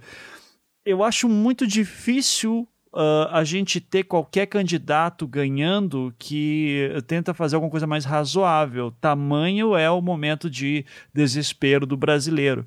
E, e, de, e de despolitização, porque isso é um efeito. Porque é. o, que, é. o, que, o que, que ocorre quando você tem uma pessoa uh, que quando a gente vai olhar as estatísticas, né, que uh, homens negro, eh, negros têm quase 80%, entre os que têm mais chances de morrer assassinado, homens negros são os que têm mais chance, 80% né? Uhum. Mais chances. E aí, quando você coloca isso aí, e aí você coloca, ah, vamos colocar, vamos armar os policiais e deixar eles correrem soltos. A gente tem que lembrar que essas pessoas também morrem na mão de policiais. E se eles voltam no Bolsonaro, e tem muito voltando no Bolsonaro, a periferia tem apoiado o Bolsonaro sim, o pessoal fica, uh, tem uma mania, né, na esquerda de achar que assim, ah, não, não é a nossa base que está correndo atrás da deles. Uhum. E uma mentira, é a nossa base que está lá. E aí o que, que acontece? Tem uma dissonância cognitiva, porque se empodera quem faz de você um alvo, isso não é, não é no seu interesse. Só que isso ocorre por quê? Porque o, tudo é baseado no eixo da despolitização. É de você pegar uma verdade social, que a criminalidade está insuportável, que tem muita violência ah, na nossa sociedade, e explicar ela de uma forma falaciosa, mas colocar num pacote bem, bem eficaz. Que, que pacote mais eficaz tem do que matar o bandido? Morreu. Pronto, acabou. Uhum. Ele não ressuscita, pronto, morreu menos um bandido na sociedade. Então, quando você coloca o, o, Bolsonaro, ele tem essa vantagem, porque ele não precisa falar absolutamente nada politizado. Ele basta colocar que ele vai ser eficaz nas coisas. E essa eficácia não é baseada no fenômeno sociológico, ela é baseada no fato individual. Então, se uhum. você foi assaltado e aí, aí tem uma polícia que mata para pegar aquele assaltante e você foi assaltado, a justiça, no seu caso, foi feita, porque a gente equaliza a justiça com punição na nossa sociedade, né? E não se para para pensar que na, no decorrer disso, você vai ter uma polícia que ela invade as casas das pessoas, uma polícia que uh, uh, pode ser empoderada como milícia, você vai, vai poder criar, uh, provavelmente vai ter mais facções surgindo no tráfico para combater essa polícia, provavelmente você vai ter mais tráfico de armamento pesado para dentro do Brasil, porque teve um texto fantástico que saiu no Facebook recentemente mostrando que, cara, uma, uma arma de 60 mil reais não chega na mão de uma pessoa que mal tem onde cair morta uh, no meio da favela uh, por acaso. Uhum. Não é simplesmente o traficante que foi ali e comprou aquilo ali, cara. São, são armas difíceis de conseguir. Então, toda essa rede tem policial no meio também. Então, é importante a gente ver que o, a dificuldade que a esquerda tem é que a gente sabe que é assim. A gente vê todos esses problemas, só que a gente não tem nada para falar no lugar. E essa é a maior reclamação de todas, porque ninguém aguenta mais quando chega a hora do debate, o candidato de esquerda falar de pôr melhor iluminação na rua, né, gente? Exato. Sabrina, a gente está com duas horas já de conversa, eu vou ter que te liberar daqui a pouco. Uh, e assim, tem muita coisa que eu queria falar com você e acho que eu vou deixar para um próximo programa, que eu queria muito, estou muito interessado em aprender um pouco sobre ecossocialismo que Opa! sei que é uma coisa que você curte e tal. Uh, vou deixar então para um programa a gente falar só sobre isso mais para frente. Uh, e eu vou te pedir para, assim, dado todo o estudo que você fez no seu, uh, no seu PhD e como você lê o Brasil agora, e a carga de desesperança que bate cada vez mais em mim, no sentido de, cara, eu acho que o Bolsonaro vai ganhar. Uh, eu te pergunto como evitar isso. O que, que a esquerda deveria fazer é, para a gente ter algum discurso que consiga pelo menos discutir ao mesmo nível é, e ganhar um pouco de adesão popular nas eleições de 2018. Se tiver eleição, né? Porque a Marília Moscovitch acho que não vai ter pro executivo. Então, vamos partir do princípio que vai ter. O que, que você acha? Tá, então eu descobri que eu tô um pouquinho menos pessimista que a, que a Marília nesse, nesse, sentido. Eu acho que vai ter sim. Não que seja uma boa coisa também, dependendo do resultado. É, mas assim, tem uma coisa que eu falo, inclusive eu fiz um vídeo sobre isso, que é o problema que a esquerda ficou muito tempo, especialmente a esquerda uh, hegemônica, colocando pra gente que, ah, não, olha, tem um grande inimigo aí, então a gente tem que votar no mal menor. E o mal menor é o mal menor. E o que acontece é que a gente vai tendo um deslocamento, né? Uhum. O inimigo vai ficando cada vez mais à direita e o mal menor cada vez mais para o centro. E é exatamente a situação que a gente tem hoje para essa conjuntura aqui no Brasil. Só que o que, que, acontece? Tem certos maus menores que são aceitáveis. Eu acho que o mal menor, exatamente no momento da eleição, ele acaba sendo uma escolha. A gente faz isso no segundo turno. Né? Então, assim, no... quando, quando chegou no momento que o Partido Democrata foi e demoliu as chances do Bernie Sanders, realmente virou uma coisa entre mal menor da Hillary com o Trump. E, cara, eu falei para todo mundo votar na Hillary. Sim. Eu não, não sou maluca. Uhum. então, assim, não sou o Zizek nessa questão. Até hoje não entendi muito bem as razões do Zizek para fazer isso. Não, o Zizek tava de sacanagem naquele vídeo, eu tenho certeza. Pra quem não sabe, o Zizek na ele época. Tava sério, per... Ele tava sério. Não, perguntaram. Não, eu quero acreditar que ele tava de sacanagem. Porque assim, perguntaram, Zizek, pra quem que você votaria agora nas eleições? Pro Trump. Porque o Trump, em uma cartada só, destrói o Partido Republicano e Democrata. Tá aí, né? Tá aí. Você piorou. Mas, mas enfim, continue. Desculpe. Eu só é, queria. eu acho que ele é muito bom de, de prever as coisas, mas ele, ele tinha um raciocínio ali sobre questão de assim: a política já estava falida nesse momento que você elege um monstro aí você escancara a falência da política, entendeu? Só que é. assim, na teoria isso é muito bonito, na prática tem um monte de gente sofrendo, né? Uhum. Então a gente tem que ter um pouquinho desse cuidado para quando a gente põe nosso chapéu acadêmico de teórico, para a gente não perder um quesito muito importante que é a empatia. E eu digo isso como praticamente uma Gigekiana, gosto muito do, da, da teoria do Zizek. Uhum. Enfim, é, na hora desse momento, a gente tem que pensar um pouquinho do mal menor. Por isso que eu não sou tão aversa a galera ficar fazendo. Ah, vamos defender o Lula, o, o direito do Lula ser candidato e tudo mais. Eu acho que sim, o PT tem que ter um excelente candidato. E se for necessário, no final, junta todo mundo. Se, se no final tiver que Guilherme Bolo subir no palanque do Lula, que suba, velho. Uhum. Eu, não, eu não sou tão preciosa nesse sentido. O que eu acho é que a gente tem que, antes de chegar nesse momento, não dá para ficar fazendo discurso do mal menor. Porque aí a gente tira a possibilidade de uma alternativa. A gente vai e já elimina antes do momento da eliminação mesmo, é, a possibilidade de um futuro diferente. E eu acho que esse tem sido um erro nessa tática toda. Tá muito focada no Lula e a gente não está conseguindo se diferenciar, até mostrando que, cara, parte da, da base que o PT quer ganhar e que o pessoal quer ganhar e o PCB e tudo mais, tá capturada pelo antipetismo. Uhum. Então, ficar repetindo Lula, Lula, Lula também não vai resolver nada. A minha questão é realmente uma dessa. Tem que ter, sim, um certo nível de, de articulação entre essas campanhas. Um, não é o momento para esses, esses candidatos ficarem se atacando.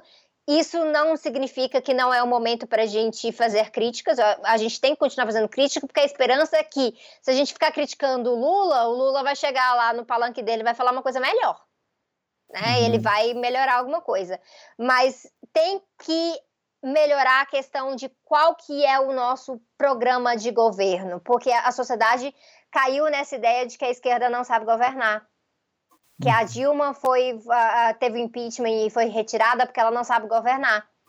E aí a gente precisa mostrar, não, a esquerda sabe governar sim. Uh, ah, é um governo do reformismo? É um governo do reformismo, mas no momento é, num governo do reformismo seria assim e assado. E é o maior problema, porque é uma discussão que eu tinha com muitos amigos meus quando a gente estava pensando na campanha do Marcelo Freixo, que foi uma coisa que inspirou muita gente. Só que a gente pensava, caraca, velho, e se o Freixo ganhar? Como é que a gente faz? né? Isso é um medo real.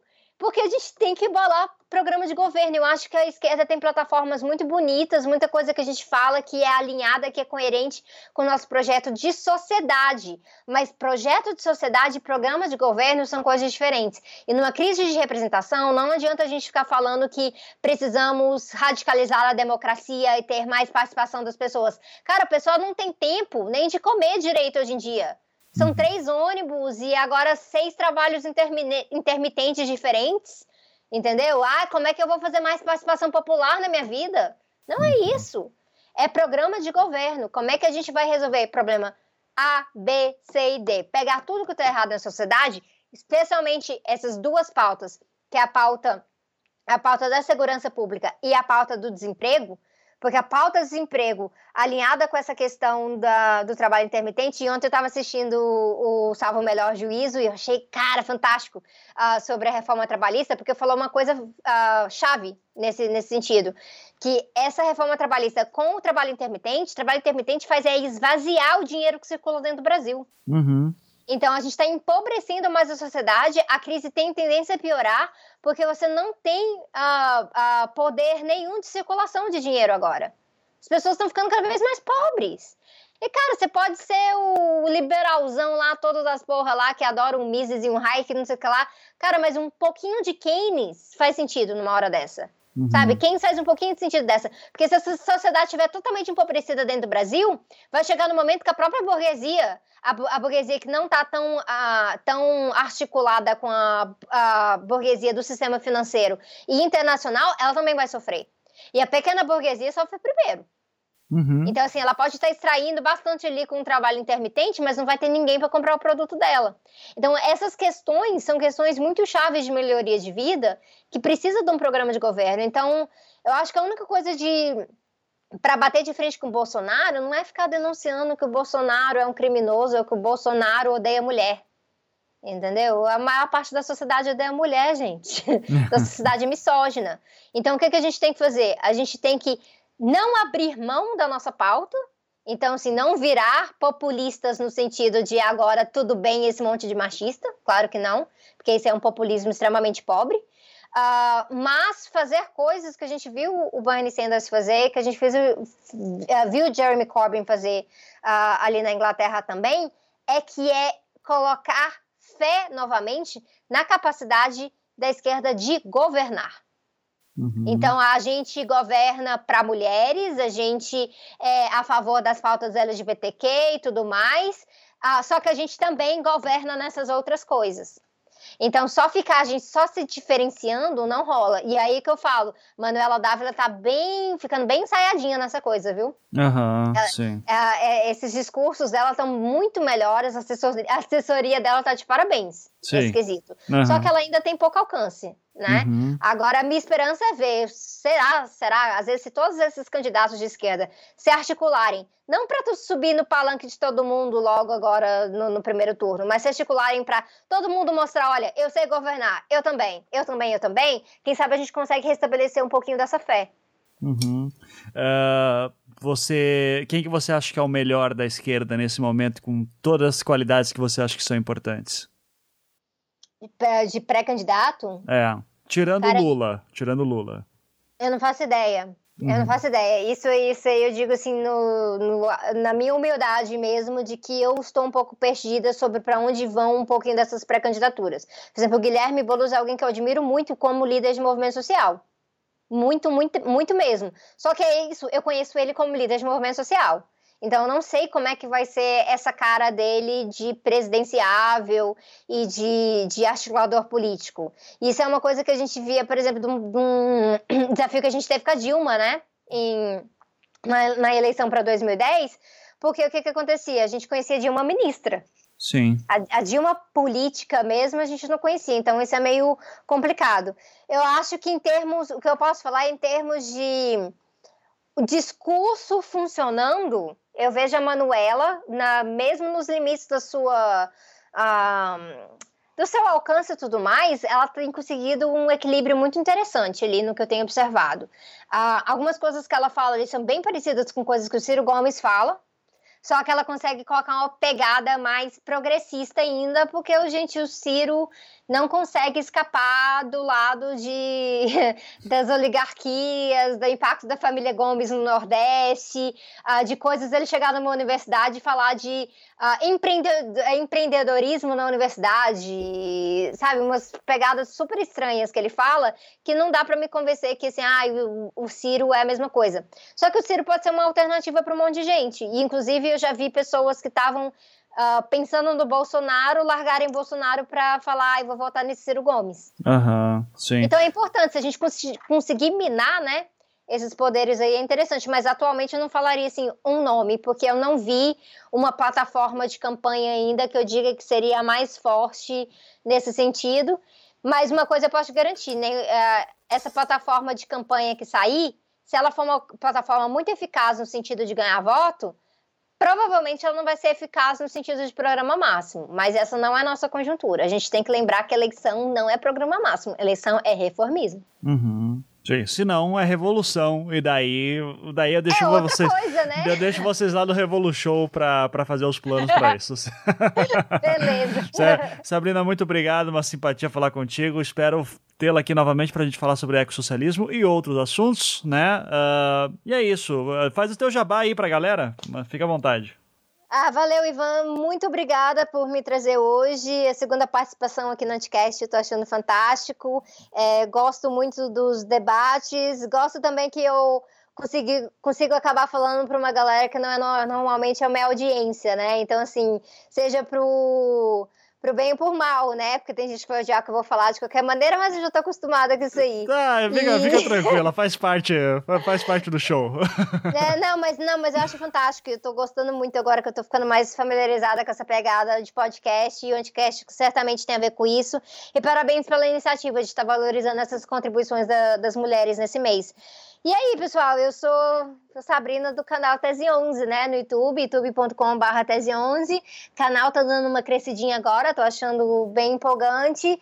E a ideia ali realmente é ser uma, fazer uma umas colocações políticas menos heterodoxas mesmo, tem sempre uma pitada de autocrítica em tudo.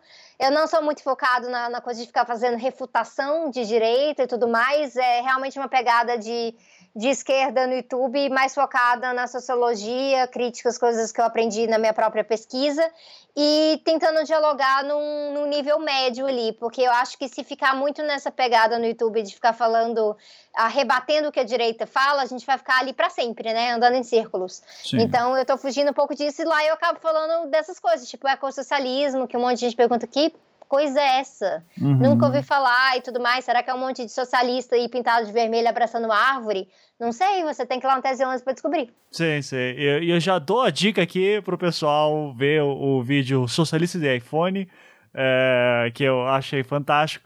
E, e, te, e, cara, você tá de parabéns pelas thumbs dos vídeos, né? Você tem, ah, tem, gente, mas eu adoro fazer aquilo ali. Sim, é que tem ali, tem um vídeo teu que é Ah, o liberalismo conservador do Brasil. E daí você tá fazendo uma pose assim, do tipo, ah, essa coisa assim no mundo. Gente, é porque assim, teve uma vez meu vídeo sobre a esquerda que a direita gosta, que foi justamente mostrando que essa crítica vinda do PT é um pouquinho hipócrita e a gente tem que ter um pouquinho mais de autocrítica na vida, né? É, alguém falou assim: eu não vou ouvir essa mulher, não, ela faz muitas caras e bocas. Eu falei, ah, mas eu faço mesmo. Aí desde então, toda hora que eu vou fazer a thumb lá do vídeo, que eu faço assim, que cara estranha eu estou fazendo aqui. Eu acho que ela, ela, ela acaba comunicando muito do que eu quero dizer. Vou usar essa. não, porque é excelente. Parabéns, continue sempre assim. É isso, gente. O link do Tese 11 tá na postagem. Sabrina, mais uma vez, muito obrigado. Vamos dar tchau pro ouvinte. Tchau, tchau, gente. Até mais. Tchau, ouvinte. Até mais.